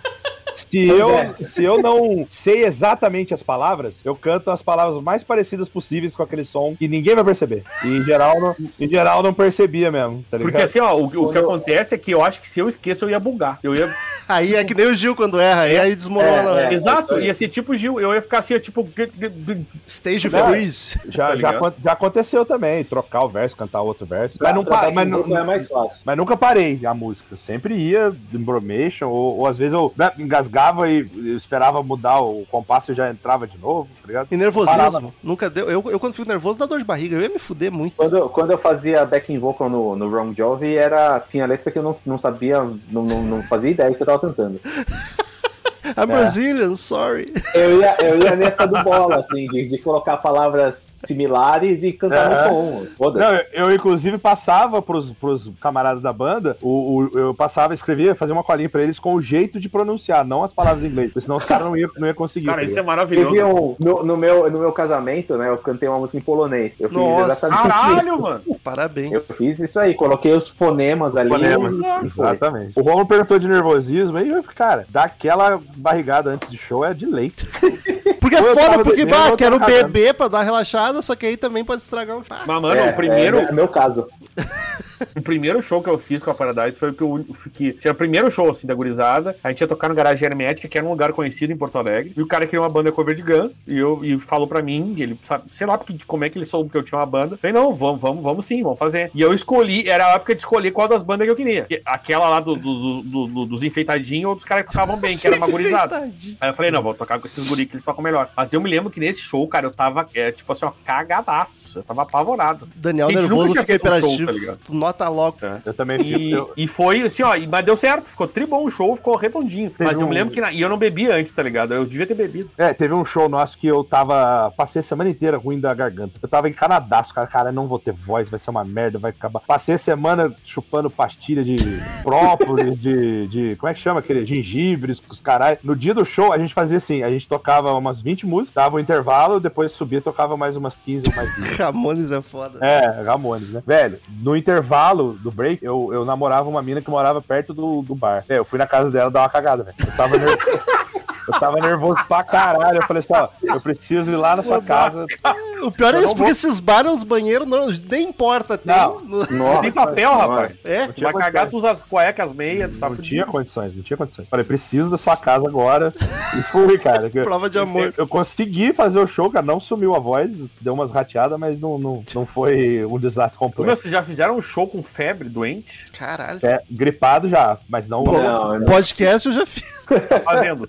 Esse show aí do, do Agostinho Carrara tava, tava um ar-condicionado em cima de mim. E eu não tava Pô. gripado, mas a minha voz começou a falhar, velho. Porque o negócio tava vindo com 17 graus em cima de mim, assim. Eu falei, nossa, aí no final do show, eu até pedi pra cortar. Falei assim, ó, fal- faltava umas 3, 4 músicas. Ele falou, ó, vamos parar, senão eu vou começar a ficar sem voz. É por causa da porra do ar, velho. Eu uma vez tava. E a gente tinha um show, era um sábado, se não me engano. Eu tava na casa da minha namorada e eu, eu, eu dormi lá aquela noite, eu acordei malzão, cara, assim, ó, do nada. Eu não, tinha, eu não tava com problema de voz, ela tava uma febre. Tipo, devia ser uma gripe, tá ligado? 38 e tanto. Caralho. E aí eu fui pra casa e pensei, caralho, vamos cancelar o show, o que, que a gente faz? E lá no mesmo lugar, lá no, no, no- no Guanabara lá. Aí eu falei, ah, quer saber? Vou fazer. Foda-se. Aí fui, mano. Eu falei, claro, fiquei tomando remédio pra caralho pra baixar a febre, né? Remédio uísque, remédio uísque. E não, e aí não, e aí me, meti um whiskyzinho antes e comecei a tomar cerveja, porque tinha uma banda que abria antes, né? Comecei a tomar cerveja e, e, cara, terminei o show sem febre. Eu falei, melhor coisa, cigarro e cerveja.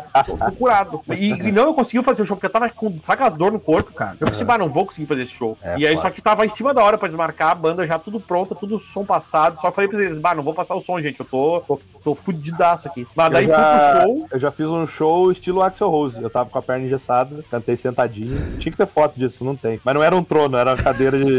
cadeira de bar, tá ligado? Da Não Coca-Cola. era o trono do. de- do como é que é? É do, cadeira de metal. É, aquelas cadeiras de metal, é. é isso mesmo. Mas a, a esse de- da, da doença foi assim, foi bizarro, porque no outro dia eu tava tri bem, sabe? Aquelas gripe que é aquelas doenças que dá umas febres de um dia, assim, no outro tá novo. Foi O muita rock sorte. cura. assim, O rock cura. Se não cura, alivia.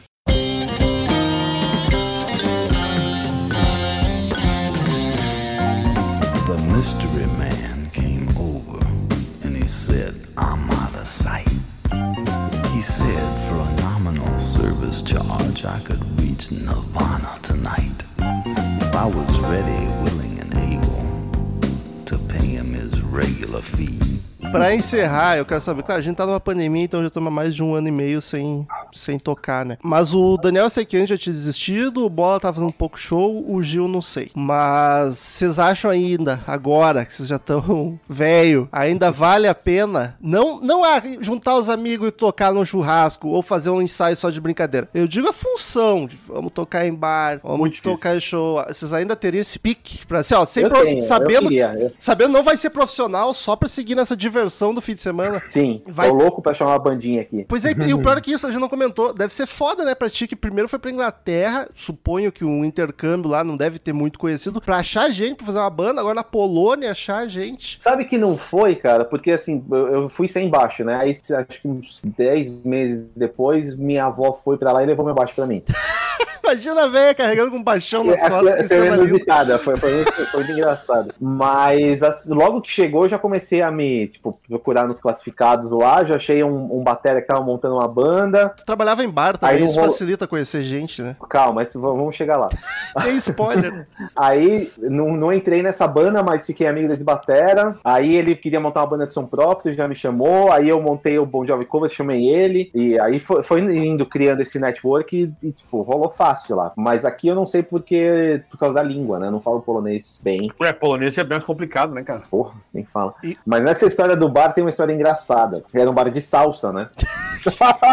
Cara, Olha isso, velho. E aí chegou uma hora lá que eu era o responsável por marcar as bandas. Que cheguei responsável pela salsa. É, não deixa de ser, né? Teve, é, teve um dia que eu tive que atacar de DJ também. Cara, Aí- Cara de DJ, eu adoro essas coisas. Aí Atacar de DJ teve, é um, maravilhoso. aí teve um, um, um Réveillon que eu não ia trabalhar, tava de folga. Aí eu marquei a banda pro Réveillon, eles, e a gente, pra tipo, economizar grana, a gente marcava umas bandas assim, com tipo três pessoas e o resto era tudo playback, né? Aí eu falei pra ela assim: vocês querem que eu toque baixo com vocês? Olha onde eu me meti, né? Eu não cobro o cachê, eu vou- só pela diversão. tô- E aí vocês podem dividir o cachê, porque o cachê que a gente pagava era uma merda. Saudade de verdade, né? tocar salsa só.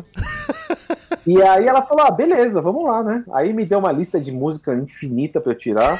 Nossa. E eu fui, tipo, difícil pra caralho, mas foi, foi legal. Foi uma, foi- acho que foi a minha experiência musical mais inusitada, assim. Mas saiu, deu bonitinho. Sim, ficou bom, ficou legal. Nem tive que virar de costas pra fingir que tava tocando. né? Olha, essa pergunta Já fiz ficou- isso uma vez, já fiz isso também. uma Caralho.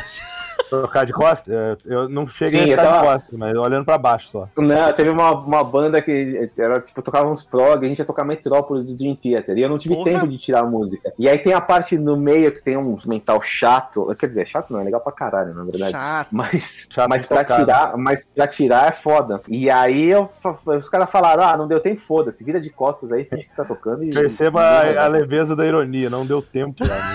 Precisa de dois anos pra tirar um Metrópole. Mas olha, se o Gil se dispôs a tocar salsa, é porque ele ainda tá com disposição mesmo, cara, pra, pra fazer banda. eu Ah, falo, eu falo foi cara, legal. fosse pra ser assim, eu, eu já falei até pra Raquel isso, cara. Eu sempre vou querer tocar, cara. Pode ser ensaio, churrasco da galera, foda-se. Pra mim, eu sempre, eu não vou falar. É igual tem, o- tem o cara que gosta de jogar futebol uma vez por semana. Pra mim, era, era ensaiar uma vez por semana, né? Agora É, tá isso rolando, aí. obviamente. Mas, puta, é um hobby que eu quero ter pra ser. Agora, tocar em bar, essas coisas, puta, só se tiver condição favorável, né, cara? Se tiver Não, lugar não vou, pra também, tocar... é, não vou ficar me matando assim, de Não, tipo, ah, quero vou ligar pros barcos, ficar correndo atrás. Não, Não, se, se não. eu for num bar e o cara falar, ah, toca aí, tamo, Deixa isso pros jovens. É né, mais que- marcar É, um ensaio com os brothers, tipo quando marca uma pelada, só pra. Agora, É, se você me perguntar, se você me perguntar assim, qual a mensagem você tem para as novas gerações? Desistam. É, o meu, o não, meu- que desiste, desiste o caralho, vai, vai, mete o pé, mano. É, é isso aí. isso aí. O Vai meu tocar. caso da Paradise, cara, a gente, a gente volta e meia falava, né? Porque a Paradise esse ano fez 20 anos de existência, né? Então a gente tinha uma ideia, no ano passado, quando fez 19 anos, a gente pensou, pô, ano que vem vamos, né? A gente pensou, vai ter acabado a pandemia, né? Inocentemente pensamos isso. A gente tinha falado, cara, vamos fazer um churrasco da galera. Se bobear, a gente marca um ensaio, faz um showzinho aí, mas assim, o, o meu, o- o- depois de anos tentando outras bandas e enchendo o saco, que nem o Gil falou, bah, não, não dá, não, não, não rolou. Ah, se a gente fizesse, se a gente reunisse a Paradise pra tocar um showzinho que a gente fez, ah, a gente fez uns shows perdidos depois da Paradise acabar, a gente fez um show num boteco de merda, fizemos num outro barzinho que foi mais legal. Faria, de boa, Uhum. assim, tá ligado? Pra, marcar um ensaio, que nem Bola falou, pô, fazer ensaio, reunir a galera, faria Nossa, fácil. Mas ah, procurar banda nova, pra, ah, não, não. Assim, agora, se a gente se encontrasse pra fazer som, eu iria agora. Eu agora. Daniel falando podcast é tão mais fácil. É, podcast é fácil. Eu falei, é, eu troquei o meu o rock and roll de tocar pra gravar podcast, que é muito mais tranquilo. Tô Eu nessa, preciso tô, nessa também. Tô nessa também. Eu, eu assim- acho legal isso que o Gil falou, cara, da molecada, porque é um negócio que eu não tenho. é, deu uma caída, né, cara? Moleque querer tocar instrumento e ter banda. Tem tantas outras coisas de entretenimento hoje em dia que trai mais a molecada, que eu fico meio, porra, cara, né? Precisava, né? ter mais. Na época do Guitar Hero lá, uma galera deve ter se incentivado. A parte boa é que filtra, né? Quem que realmente quer, vai lá e faz. Exatamente. É, acho- Agora, realmente, cara, se, se- eventualmente passando a pandemia, a gente vai querer fazer o churrasco de 20 anos atrasado, É. mas nós vamos fazer. Eu vou reunir o pessoal, vou chamar o Gabriel, vou chamar o. Se bobear, o Tambeiro vem de Campinas pra cá também, a gente faz churrasco. A gente quer Aham. fazer uma reuniãozinha e se bobear, der tempo, a gente fazer um som, um som. A, a gente deu a sorte que o Ramones fez 10 anos de banda em 2017. Aí a gente fez um show no glorioso Bilhar do Ricardinho. Então, que a gente. Ele é Ricardinho, mas Obrigado, gente, Lincadinho é maravilhoso. Na, ver- na verdade, a gente chama ele de. A gente chama de Little Richard. né? Little Rich. E agora diz que ele botou um banner lá no bar dele que é Bar do Rock. Bar do rock. É, bi- Bilhar do Guará Rock. aí, ô. Bil- Bilhar do Rock. Guará? E, é, Guará. E, cara, puta, é, só que assim, é um boteco toscão, mas o cara que fez o som é o cara que tinha aquele bar profissional, que foi legal. Então o show foi massa pra caralho, que ele conseguiu tirar um som bom de um lugar totalmente underground e podrão, tá ligado? Então deu pra comemorar esse. Foi o último, foi o último show? Não. Depois em 2018 a gente tocou numa barbearia em Aparecida aqui. Barbearia maravilhosa. Caralho, bar- Os caras da barbearia gostavam de rock e, e fizeram vários eventos lá. Só que aí deu merda, porque Aparecida é cheio de hotel, cheio de. Eu já, eu já vi um show dando um açougue. Pô, é. Assim, Romulo? Canibal Ah, Corpse, tem, né? Aqui em Porto tinha uma Alegre. casa em São Paulo que chamava? Carniceria. Era um açougue. Olha aí. Aonde Dessa- isso? Sabe a, ra- a rádio Putz Grila, Daniel? Claro, o, o Camilo Bassos, que é um dos caras que trabalha lá, eu conheço ele, meu colega do colégio. Era aqui na José do Patrocínio, lá, quase na Venâncio. E aí eles fizeram um evento e iam tocar do lado. E do lado era um açougue. Aí, sei lá, tiraram as coisas do açougue e botaram ali. A azulejo, a acústica ótima, tudo azulejo, tá ligado? Sério isso, cara? É, e vendia churrasquinho também, na hora. Aí é bom. Que maravilha, mano. Enfim, queridos ouvintes, esse é mais um episódio que dá pra fazer várias versões, então até o mil a gente faz mais umas com pessoas diferentes e vamos torcer pra que a galera possa voltar a ensaiar, a tocar juntinho. Ensaiar já dá em alguns lugares. Como é que tá na Polônia aí, Gil? Tá Tá tranquilo? piorando de novo. Ei, coisa boa.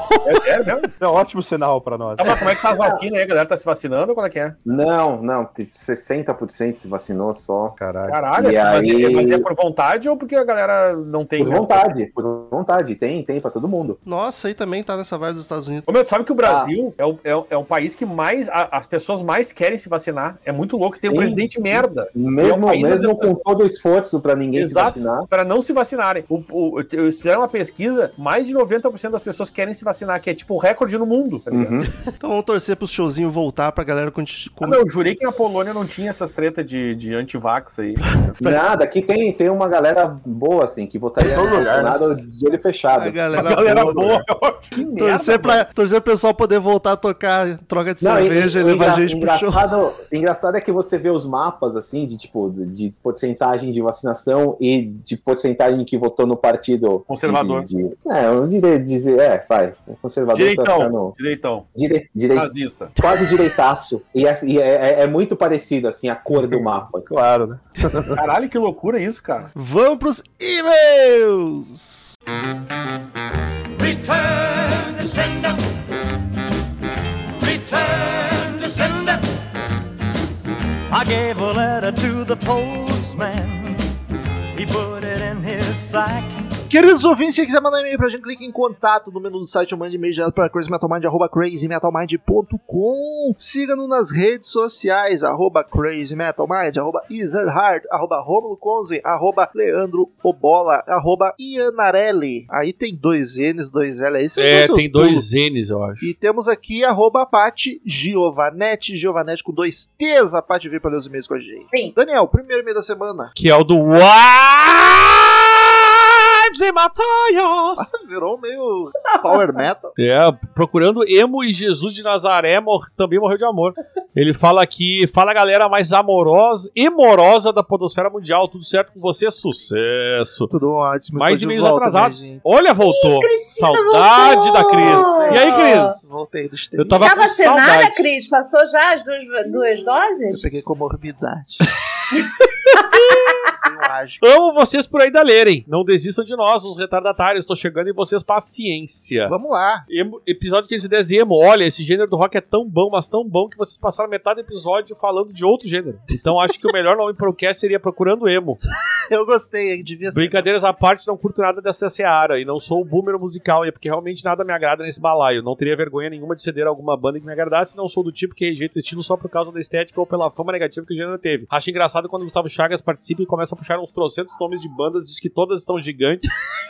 E ninguém conhece. KKKKK. Ok, vocês podem até dizer que estou me baseando na data bolha, e talvez esteja mesmo, ao dizer isso, mas eu adoro ver o Gustavo Chagas viajando nessas observações acerca do que ele gosta. Às vezes irrita o clubismo, mas aí releva. O Nazaré, Hair of the Dog, o 511, um álbum que eu já tinha ouvido antes mesmo do cast sair, e eu sempre pensava, quando fizerem um EP sobre esse álbum, é bem provável que o Douglas participe. E vejam só, acertei. Acho que conheço bem vocês. KKKKK. Bom, falando do que realmente importa, não tem como não destacar a Hair of the Dog e Love Hurts. Essa última, aliás, deve ter tirado rios de lágrimas dos cornos dos anos 70 e 80, algo que Black, do Pearl Jam, fez com maestria nos anos 90. Aliás, é uma boa pergunta que deixo pra vocês. Qual o hino corno de cada década? Concordam com Love Hurts nos anos 70 e Black nos anos 90? Concordo. Discorram sobre essas e as demais décadas. Oito caveirinhas. No mais, sem mais, até mais e tchau! E eu acho que dá uma batalha de corno, hein? Batalha de Ah, vamos fazer a próxima? Vai, eu pilho fazer uma batalha de corno. música de cor. É. Show, fechou então, batalha de músicas de corno. Acho Mas uma- eu não sei se 70 Love Heart seria. Não, mas, tem, mas é por isso que é bom. Vamos fazer, entendeu? Ah, maluco. É, e Black nos anos 90, não sei, só pelo ronco Ah, daria.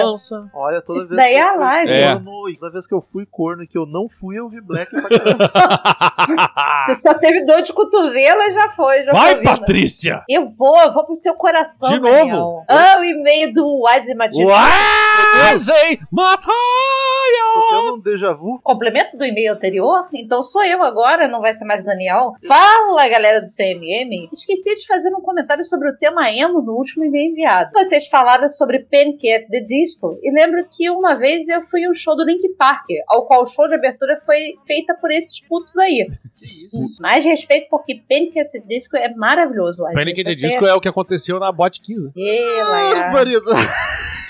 Só vi uma menina cantando as músicas e curtindo o show. O resto cagou e andou. Inclusive eu. Achei a banda bem fraquinha e o único momento legalzinho da apresentação foi quando fizeram um cover de Bohemian Rhapsody. Aleluia, aleluia, aleluia. Nossa, viajei, tô bebendo. Aleluia. É aleluia, aleluia. Como é, aleluia? É, é, precisa de cor, gospel, né? Essa deve pura sign for me. For me. Ó, deve não, porque não é aleluia. A galera foi a loucura quando colocaram System of Down como som ambiente antes do Link Park subir ao palco. Mas eu respeito as bandas mesmo não gostando e acho ridículo quem fica menosprezando o show vai. É isso aí. Pedindo pra banda principal subir logo e outras idiotices do tipo. Curiosamente, quem, quem comportou dessa, quem se comportou dessa, dessa forma nesse dia, em sua maioria esmagadora, foram os homens. Não, homem ah, não brinca. É só. Não brinca. Algo que foi destacado por vocês no cast, inclusive. Homem é foda. Homem tinha que acabar. Tinha, mas eu, eu, eu, eu gosto de homem. É foda pedir pra acabar. Enfim, era pra ser um e-mail apêndice do anterior, mas ficou bem grandinho. Então, pra não prolongar mais, fui. Próxima semana de Cláudio Alves, Sleep God Not. Olá a todos! Slipknot é minha segunda banda favorita, ficando atrás apenas do Metallica, que tive a imensa felicidade de assisti-los no Rock in Rio na mesma noite, praticamente um orgasmo. Inveja. Pat, pela minha pesquisa Vermelho Parte 2 nunca foi tocado ao vivo pelo Slipknot, mas o Corey, nos seus shows acústicos já, inclusive tem um vídeo dele com a participação do Jim Rudd. Curiosidade 1, o primeiro show deles no Brasil em 25 de 9 de 2005, com a turnê desse disco, quando tocaram Vermilion, eles colocaram a máscara do clipe. Curiosidade 2, o Joey já tocou no Metallica em 2004, substituindo o Lars Ulrich, que teve uma crise de ansiedade e não conseguiu subir no Olha palco. isso, rapaz. Olha aí, o Metallica devia estar foda nessa época. Eu não, Desse 2004, na época era a turnê do Setembro. É isso que eu, Não, eu mas acho que é aí por eu- isso que ele ficou com crise de ansiedade. Mas aí. Coitado do Ele pensa, caralho, eu vou ter que bater tocar isso aqui mesmo. Inventei lá. essa merda, me fudi agora. Tic-tac. Curiosidade 13, 2004 2017, o Jim Roth já namorou a vocalista do Lacuna Coil, Cristina Scabia, que é a minha terceira banda favorita. Curiosidade, eu encontrei Cristina Scabia no Tinder, aqui em Porto Alegre. Mentira? Sério? Tem alguma mina usando as fotos aqui. Caralho, mano. E é bonita Eu mostrei ela, pro? Marcelo, olha aqui, Marcelo. Ah, não acredito. Porra. Romulo, por que, que tu não pegou Sim, a por favor, tu, tu Cristina? deu, tu deu, deu like? Pô, Cristina, era tu? Usando as fotos dela? Imagina que maravilha, cara. Eu E a- dei match. E a eu pessoa da like. Match em título dizer não. Cristina Scabia? É Eu, você? eu Eu- queria chegar falando, bater muito por isso. Aham. Eu queria pegar a Cristina, mas a Cristina do CMM. Ah, quem não? Conversar. Uma pena que você veio, não tava aqui. Mas em breve estão no Rio. Agora a pandemia Então tá acabou. bom, eu vou o te trabalho esperar, Tá eu-. Eu tenho um quarto aqui te esperando, Cristina. Para registro rápido, fui quatro vezes no show e já estou com ingresso para o Notfest e Before I Forget tocou no meu casamento na parte que o noivo e a noiva voltam para o salão após a cerimônia. loucura. Um grande abraço. Eu quero deixar um beijo especial pro Cláudio, que o Cláudio é dos caras que eu, das pessoas que eu conheço mais fãs de Slipknot que eu, que eu tenho registrado. E o. Deu? E ele ficou super feliz com o episódio, veio, veio dar feedback, assim, muito obrigado mesmo, porque é uma responsabilidade falar dessa banda. E o Otávio Alexander O bichinho da fala aqui sobre bichinho. saudosismo e conformismo. Senhoras e senhores do CMM, meu repertório de Slipknot não vai muito além de The Devil in I e Psycho Social, como diria Ana Maria Braga, psicossocial. Nas suas versões ao vivo do álbum Day of the Gusano, muito melhor que as originais. Enfim, para não ficar sem comentar nada, tem, tem música nova, entre várias aspas, do Guns N' Roses e o que dizer. Parece que esses putos lançaram aquele absurdo de música no mês passado só pra baixar as expectativas e lançar a braba agora. Estratégia foda. Enfim, gostei da música, apesar de preferir a intro de vers- da versão passada vazada e o refrão que antes eu não curtia, agora curto. Enfim, beijo de, single em single, eles montam o disco até 2023. Essa que saiu já tinha uma versão vazada também. O Guns não consegue. Não, a Hard nada. School eu não conhecia, não. Mas aí, se é vazada, aí foda-se, não conta, né? Eu ouvi falar que ela tinha versão que não era tocada pelo Slash nem pelo, pelo É, Duffy. mas assim, enfim, foda-se, nunca tocaram ao vivo, não conta. Caralho, eles são só É, mas saiu a Axel falando, não, vamos ter outro single em 2022. Caralho, meu, lança esse ano ainda. Não precisa esperar até 2022, porra. Vamos lá. Edu Gomes, 535 Slipknot, subli- Subliminal Verse. Não consigo falar subliminal. Eu tô vendo. Subliminal. Subliminal, eu estou bêbada. Fala galera do metal, tudo beleza? Edu aqui de São Paulo, capital. Olha. Sou um ouvinte relativamente novo do podcast, mas desde já deixo meus agradecimentos ao Du. Muito obrigado. Confesso que deixei o metal em segundo plano durante a última década e graças a vocês Cara, estou década. reouvindo muitos álbuns que fizeram parte da minha formação. Para a ressalva que não me orgulho da pessoa que me tornei, mas enfim, que nunca. Que isso, cara? Que isso, Calma. É que ele tá querendo dizer que se tornou uma pessoa que não curte metal, daí ele sabe. Mas isso aí, olha, atualmente é quase que um elogio. Que olha, E tá tudo bem você não Atua- curtir mais. Atualmente, atualmente. Isso é Humberto Gessinger. É sobre isso e tá tudo bem. Em relação ao episódio, esperava um pouco mais de asco do Romulo e o Daniel mundo. até que levou de boa. O Marcel e a Paty não contam. O pessoal não. tá, tá es- Eles vão ouvir os podcasts das bandas de negócio esperando o Romulo Daniel É. de 2013. Exato. Que era sem Não. fio, né? Hoje tá mais de boa a idade. E deixa eu É, fazer uma exato, crítica. Deixa eu fazer uma crítica rapidinho. Metade das notificações que a gente recebeu no Instagram. Ah, quero ver o Romulo e o Daniel descascando a banda. Gente. É que a galera quer ver briga, quer ver o Daniel zoar, fazer piada. É, falar, e "Ó, deixa vocês-" as Mas pessoas eu que zoo quando tem. Mas aí que tá, eu quando tem que zoar, eu zoo. Mas é que antes a gente zoava de graça. A gente era sem noção. É, era- Agora mas assim- a gente era chato. decentes. Agora a gente faz piada. A gente Eu- era chato. Eu zoo, por exemplo, quando é aquelas bandas que o Bola escolhe, que é os desafinados da, da Rua Augusta lá. Os afinados da Rua Augusta. Existe! Essa Mas não tem o nome dessa banda, não é isso? Românticos É. da Rua Augusta. Mas tem- Românticos, tem, os desafinados lá de São Paulo da Rua Augusta, aí eu tenho que zoar, porque o Bola também não, azu- não ajuda. Agora, esse, esse álbum não tinha por que falar mal, gente. Mas a banda dos É. afinados da Cidade Baixa. A nota até que ficou o quê? Lembro do lançamento do álbum e quando fui à Galeria do Rock aqui em São Paulo buscar minha cópia. Foi um marco no estilo e sem sombra de dúvida, mesmo não sendo perfeito, concordo com a barriga no fim. É um dos melhores álbuns daquela década e do estilo em si, mas ainda prefiro o Iowa. Aí O eu- Core.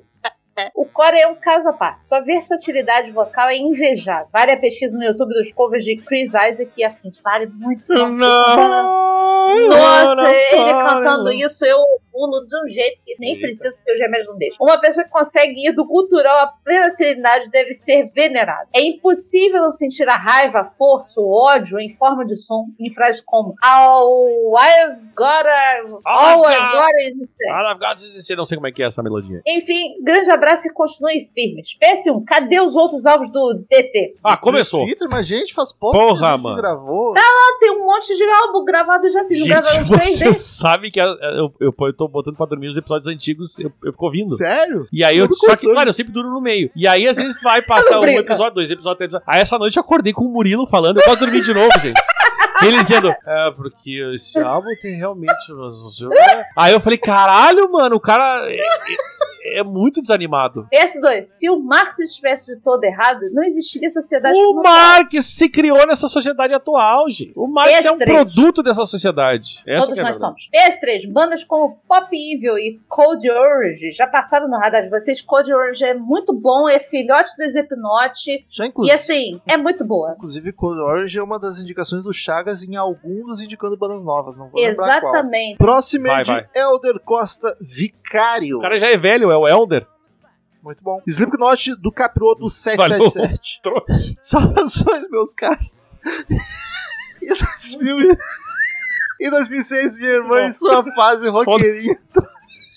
Pau no cu pra caralho. mano. Em 2006, minha irmã em fase roqueirinha trouxe, trouxe, trouxe sua amiguinha da escola para casa. Com ela, trouxe um DVD com o show da banda em questão. Lembro até hoje entrando na sala e ouvindo Duality ao vivo. E como vocês falaram no podcast, Slipknot é uma banda para se ver ao vivo pela sua performance. Então foi paixão à primeira vista. Outra lembrança maravilhosa que tenho é voltar da minha lua de mel no sábado para ir ao show em 2015 É no sábado 14. Anhembi. Passei sol, chuva e frio, mas não arredei o pé da grade para ficar o mais próximo possível dessa banda que enegrece meu coraçãozinho. Nossa. PS, para quem não sabe, o Corey Taylor se aventura como escritor e, faz, e fez sua autobiografia intitulada Sete Pecados Capitais. Recomendo muito a leitura para quem curte a banda e o vocalista. Eu tô pra comprar. Livro no qual ele retrata a vez em que foi abusado quando criança e quando, após uma overdose, foi jogado em uma caçamba de lixo após ser dado Caralho, morto pelos amigos. Que brother! Meu Deus! Deus. é. O que o fez parar de usar Ou drogas. Seja, foi bom então. É um bom sinal. É, então, Daniel, se um dia eu tiver um coma alcoólico, eu vou te jogar na caçamba de lixo.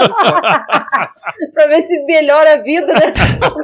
PS2, Paty, eu te amo. ah, Vou- obrigada. Vou te pagar uma cerveja no Notfest e chorar junto ao som de Duality. Ah, eu espero. Vamos, vamos fazer. Elder Vicário. A gente vai fazer em breve o nosso encontrão lá no, no Knot Fest ano que vem pra. E o Serginho Thrash. É maravilhoso esse Eu É, o- no, no- Nick ele já assume que ele é, é o Regis Tadeu da vida. Total. Tem 50 anos e é truzão. Slipknot, bom dia, boa tarde, boa noite, Maggots. Falando aqui de Fortal City para comentar, Fortaleza, viu? Para comentar este primeiro e talvez o único episódio deles. E entendo por que demoram tanto pra fazer, já que é uma banda tão popular e com fãs tão malas. Eu não sou fã, mas gosto da banda por deixar o rock em evidência às vezes com suas fantasias Tem bizarras. fã muito mais chato, Rock. Muito, muito. Sobre o disco, escutei ele na época de lançamento e nunca prestei atenção na Vermilion, sendo que dizem que é uma das melhores deles. Ouvi de novo e concordo. Só faltou comentar a capa que nunca entendi direito aquele desenho. Obrigado, Chapas. Chapas é maravilhoso. A gente comentou na capa. É, tem A gente tão, comentou, tão hein? chato que não se contenta com quem tá gravando que pede os outros. E A aí vai a parte agora com Le Petit Gralier. Deve ter, dado, deve ter dado uma cochilada. A gente comentou na A capa. gente comentou, sim. Rapidamente nós Falou, botei. comentamos. A gente sempre comenta. E fã chato, cara. Slipknot não é nada perto. Iron Maiden, Guns Guns N' passou, Roses. né? Guns passou. É, acho que é, Guns passou, é verdade. Mas o Iron, acho Iron que continua, hoje, é verdade. ah, Nossa senhora, como tão chatos dessa vez. Metallica que também pariu. deu uma passada. Metallica e Guns acho que passou a febre. Tu sabe que eu chato. vejo uh, fãs do Guns mais críticos, inclusive, em relação à banda. Eu vou te falar, Que cara, Era um que motivo também, né? Não, cala a boca. Eu Ah, vou te falar que Maiden. dessa vez, dessa vez com esse álbum do Iron, eu tô perdendo até o interesse em ouvir a banda que eu gosto pra caralho, por causa dos fãs. Deixa eu ver as coisas velhas. Vai, Paty, lê o Vinícius. Pois é, Vinícius Le Petit Grallet, álbum barrigudo, mas os gordinhos são os melhores. Saudade do Gralha. Saúdo-vos, pois prezadíssimos amigos do CM, lindos, amargos, cínicos, repletos de saúde e adeptos às boas causas. Imensa saudade de todos vocês. Que isso, eu tô lendo o Álvaro de Azevedo. pois porra. o Temer. Primeiramente, gostaria de mandar um abraço para todos os novos padrinhos que já estão passando por todas as mazelas lá no grupo. Em especial para o Thiago Moura, que, segundo ele próprio, já sabe namorar. Piada interna do grupo. Pra entendê-lo, assine o padrinho. Boa. Eu não assino pra Bicho, Eu também é, não. bicho, falando do episódio do Senjutsu, acho que pela primeira vez discordei do CMM. Pra mim, o álbum é, Ó, bem- já veio. é, um, é um dos melhores que já ouvi. Previsto Nossa. Danny Boy interrompendo a leitura Já de mim pra isso. dizer que preciso ouvir mais alguns e de fato. Não, é não, eu não digo isso, mas tu exagerou de um jeito, meu Nossa, é amigo. um dos melhores. Nossa, é até eu Nossa, nossa. Tá loucado. nossa, Não da- é ruim, viajou mas na. É a calma. Praia de Santos que faz isso. Mas achei muito bom todos os pontos que vocês abordaram sobre o álbum. Talvez, talvez não, tenha, não tenha achado tão barrigudo, pois estou ouvindo muito The Devil and the Almighty. Almighty Isso? Blues. Almighty Brew. Era esse episódio. Um stoner rock com músicas enormes e obesas. Levando em conta que o Senjutsu é barrigudo. Mas esqueci completamente o que escrever, pois fui interrompido por uma ligação de cobrança do banco. Ah, quem nunca? a gente já sabe que isso daí é fictício. Enfim, do fundo do coração, são profissionais como vocês que mantêm informação de boa música viva. Era uma vez o Road Trip. Obrigada e nunca para. Um beijo na virilha, uma lambida no umbigo e uma passagem de mão na nuca de Vai vocês. devagar aí, porque a gente não se conhece tanto assim, não. Não, muito obrigada, dispenso todos. Mais um abraço. Vai! Eu tô aceitando. Lameira! Próximo mês de João Meira. Meu querido João! Assunto volume 3 e a lei de uma hora. Hey, CMMers. Primeiramente, parabéns ao Daniel pelo mais novo CMMer. Ah, Gabrielzinho tá aí, meu É, filhote. coisa fofa. Vamos tatuar o logo dele, o logo do CMM nele. Eu vou trazer o, o tatuar o pé dele primeiro em mim, depois eu vejo. Tá. Ah, ele é um punkzinho do, do- dos bons, assim, uma fofura. Sobre o episódio da semana, o volume 3 também é meu preferido. Sempre tendo a preferir o álbum onde a banda começa a se movimentar em direção ao estilo único, ao invés daquele onde já atingiu o auge dessa identidade. Por exemplo, prefiro o Right ao Master, falando de Metallica. E o volume 3 ainda tem pel- apelo nostálgico pra mim, porque a primeira vez que eu ouvi Before I Forget foi assistindo TVZ Nossa. na Multishow, Oh. onde estavam passando os lançamentos e ter o Slipknot ali no meio é até inimaginável hoje em dia. Sim. No mais, um abraço. O episódio foi foda demais e eu apoio a lei dos álbuns de no mais uma hora. E ainda batizo aqui, a lei sem jutsu. Eu acho Eu maravilhoso. Abraço, gostei. Eu acho maravilhoso. E aqui o penúltimo da semana veio do Gabriel Octávio, que fala.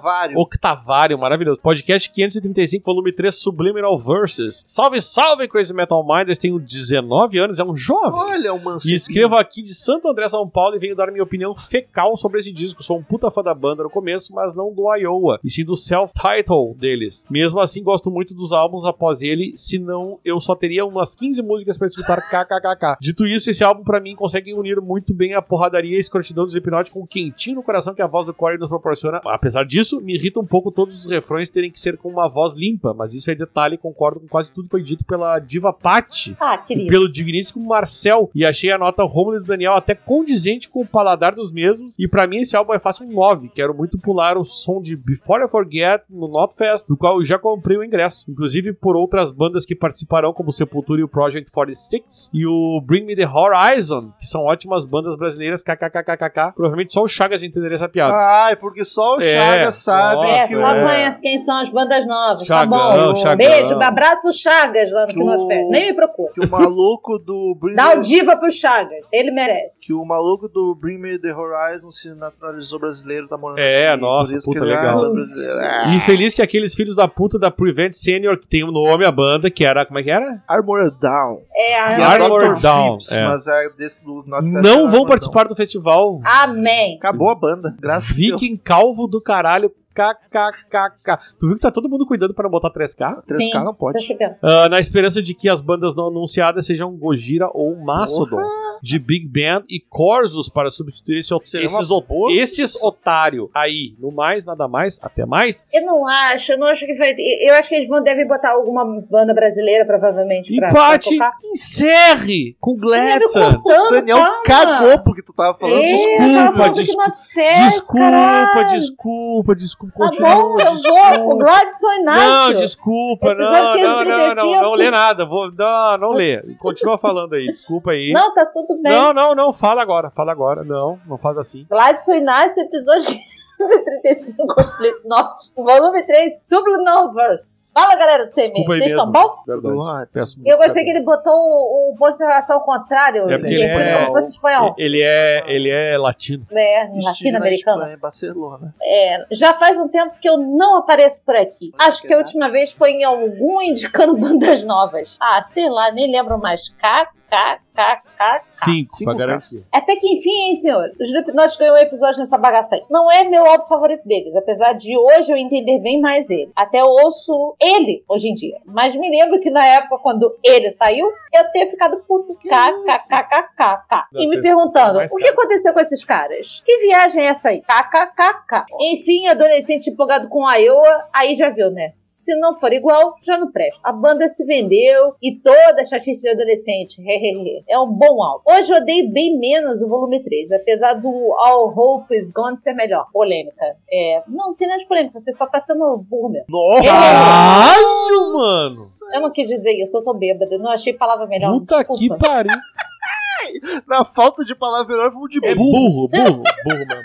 Desculpa, Gladson, eu tô bêbada, eu tô puto com Gladson! Episódio 533, Iron Maiden Senjutsu. 533. Acabei ouvindo o disco no dia que ele saiu, por conta de todo o barulho por causa do lançamento dele. Bem, preciso ouvir ele mais algumas vezes, porque da primeira... de Ele, primeira ele, porque de primeira, ele, não me Ele. pegou. Disco longo demais e é muito vai e volta. Prog, pra mim, é difícil, realmente não me pega. Nos anteriores, até alguma, algumas músicas que eu já curti de primeira, mas infelizmente não rolou. Enfim, não vou me estender muito pro e-mail, não ficar gigante. Apesar que eu acho que já tá quase o livro. K, K, K. Cinco, cara. Parabéns pelos 500 EPs e continue mantendo o rock and roll vivo. Então pois se o CMM rumo ao EP 1000 Deus, não tá longe não, hein, senhores? Ah, ah, ah, ah. mais 10 anos. Um abraço a todos da equipe, Daniel, Ricardo Robson, Marcel Chagas e um beijo na testa da rainha musa só, esque, maravilhosa. só, esque, só esqueceu o Romulo. Não, não, meu nome. Foi direto. A todos a equipe, Daniel, equipe Ricardo Rômulo. Eu Robson, falei Chá- aqui, Não, Dani- não falou, falou. Desculpa, um abraço a todos da equipe Romo, Daniel, Ricardo Robson, Marcel Vamos Chagas. nessa, Um beijo Aqui na é testa da rainha sucesso. musa Não maravilhosa. Slipknot, mas gosta um pouco, hein? Eu Vamos não lá. sou maravilhosa e nem inigualável, Paty. Eu acabei de chamar você de burro no e-mail. Desculpa, não foi isso que eu quis dizer. Eu queria achar outro A sinônimo. parte está embriagada, a gente acabou de gravar um e episódio. Forget. Ô, é Patrícia, famoso, nós te ama, trem. Ai, que bonitinho. Eu fico até emocionada. Agora, depois Agora acha bonitinho. coração. É. Ah, não, é, é porque às vezes tem muito Chamou de idiota falando que chamou eu não de burro, Patrícia. Não é isso, é que tem muito idiota na internet falando que eu não sei do que eu tô falando, aí vem um e-mail desse e fica Quem feliz, disse isso, Paty? Queremos nomes, Tem, faça uma você não lista. recebe, tá no teu privado? Manda lá. Manda, não, manda, porque a gente vai fazer Nós vamos aqui. caçar um por um desses Vai ser exposed. se você gosta da Paty assim como eu, vá lá e ouça o Sábado 14 podcast sobre cinema. Tá bom pra caramba. Também tem dois Também tem dois caras lá também. Mas a Paty, ai, ai. Dispensa comentários até a Ô. Paty, eu acho que tu chamou ele de burro, mas ele te curtiu. Mas, Gladson, desculpa, não era isso que eu... Tu viu como é que é? tu dá uma, tu dá uma esfregadinha, aí a Paty Mas, já, já, já retira tudo que ela Dá um- disse. dá um carinho. Mas deixa eu só falar, se o Gladson é ouvinte do Sábado 14, ele sabe que Cenobita é um negócio que dá umas pancadinhas e tu gosta. Eu dei umas pancadinhas nele aqui de leve, só isso. Hum, talvez ele tenha até testado, então, um pouco. Exato. Um beijo, Gladson, um beijo. Desculpa mais uma vez pelo burro, não foi isso que eu quis dizer. Não, não foi isso. Foi outra não, coisa. não fui. Eu quis dizer inocente. Isso, É. é. Queridos Não foi ouvintes, burro pra caralho. muito obrigado pela companhia maravilhosa de todos vocês. Até semana que vem, outro podcast sensacional e tchau! Tchau, beijo, Gladson. Estamos encerrando. Obrigado pela presença de todos e no próximo tem muito mais.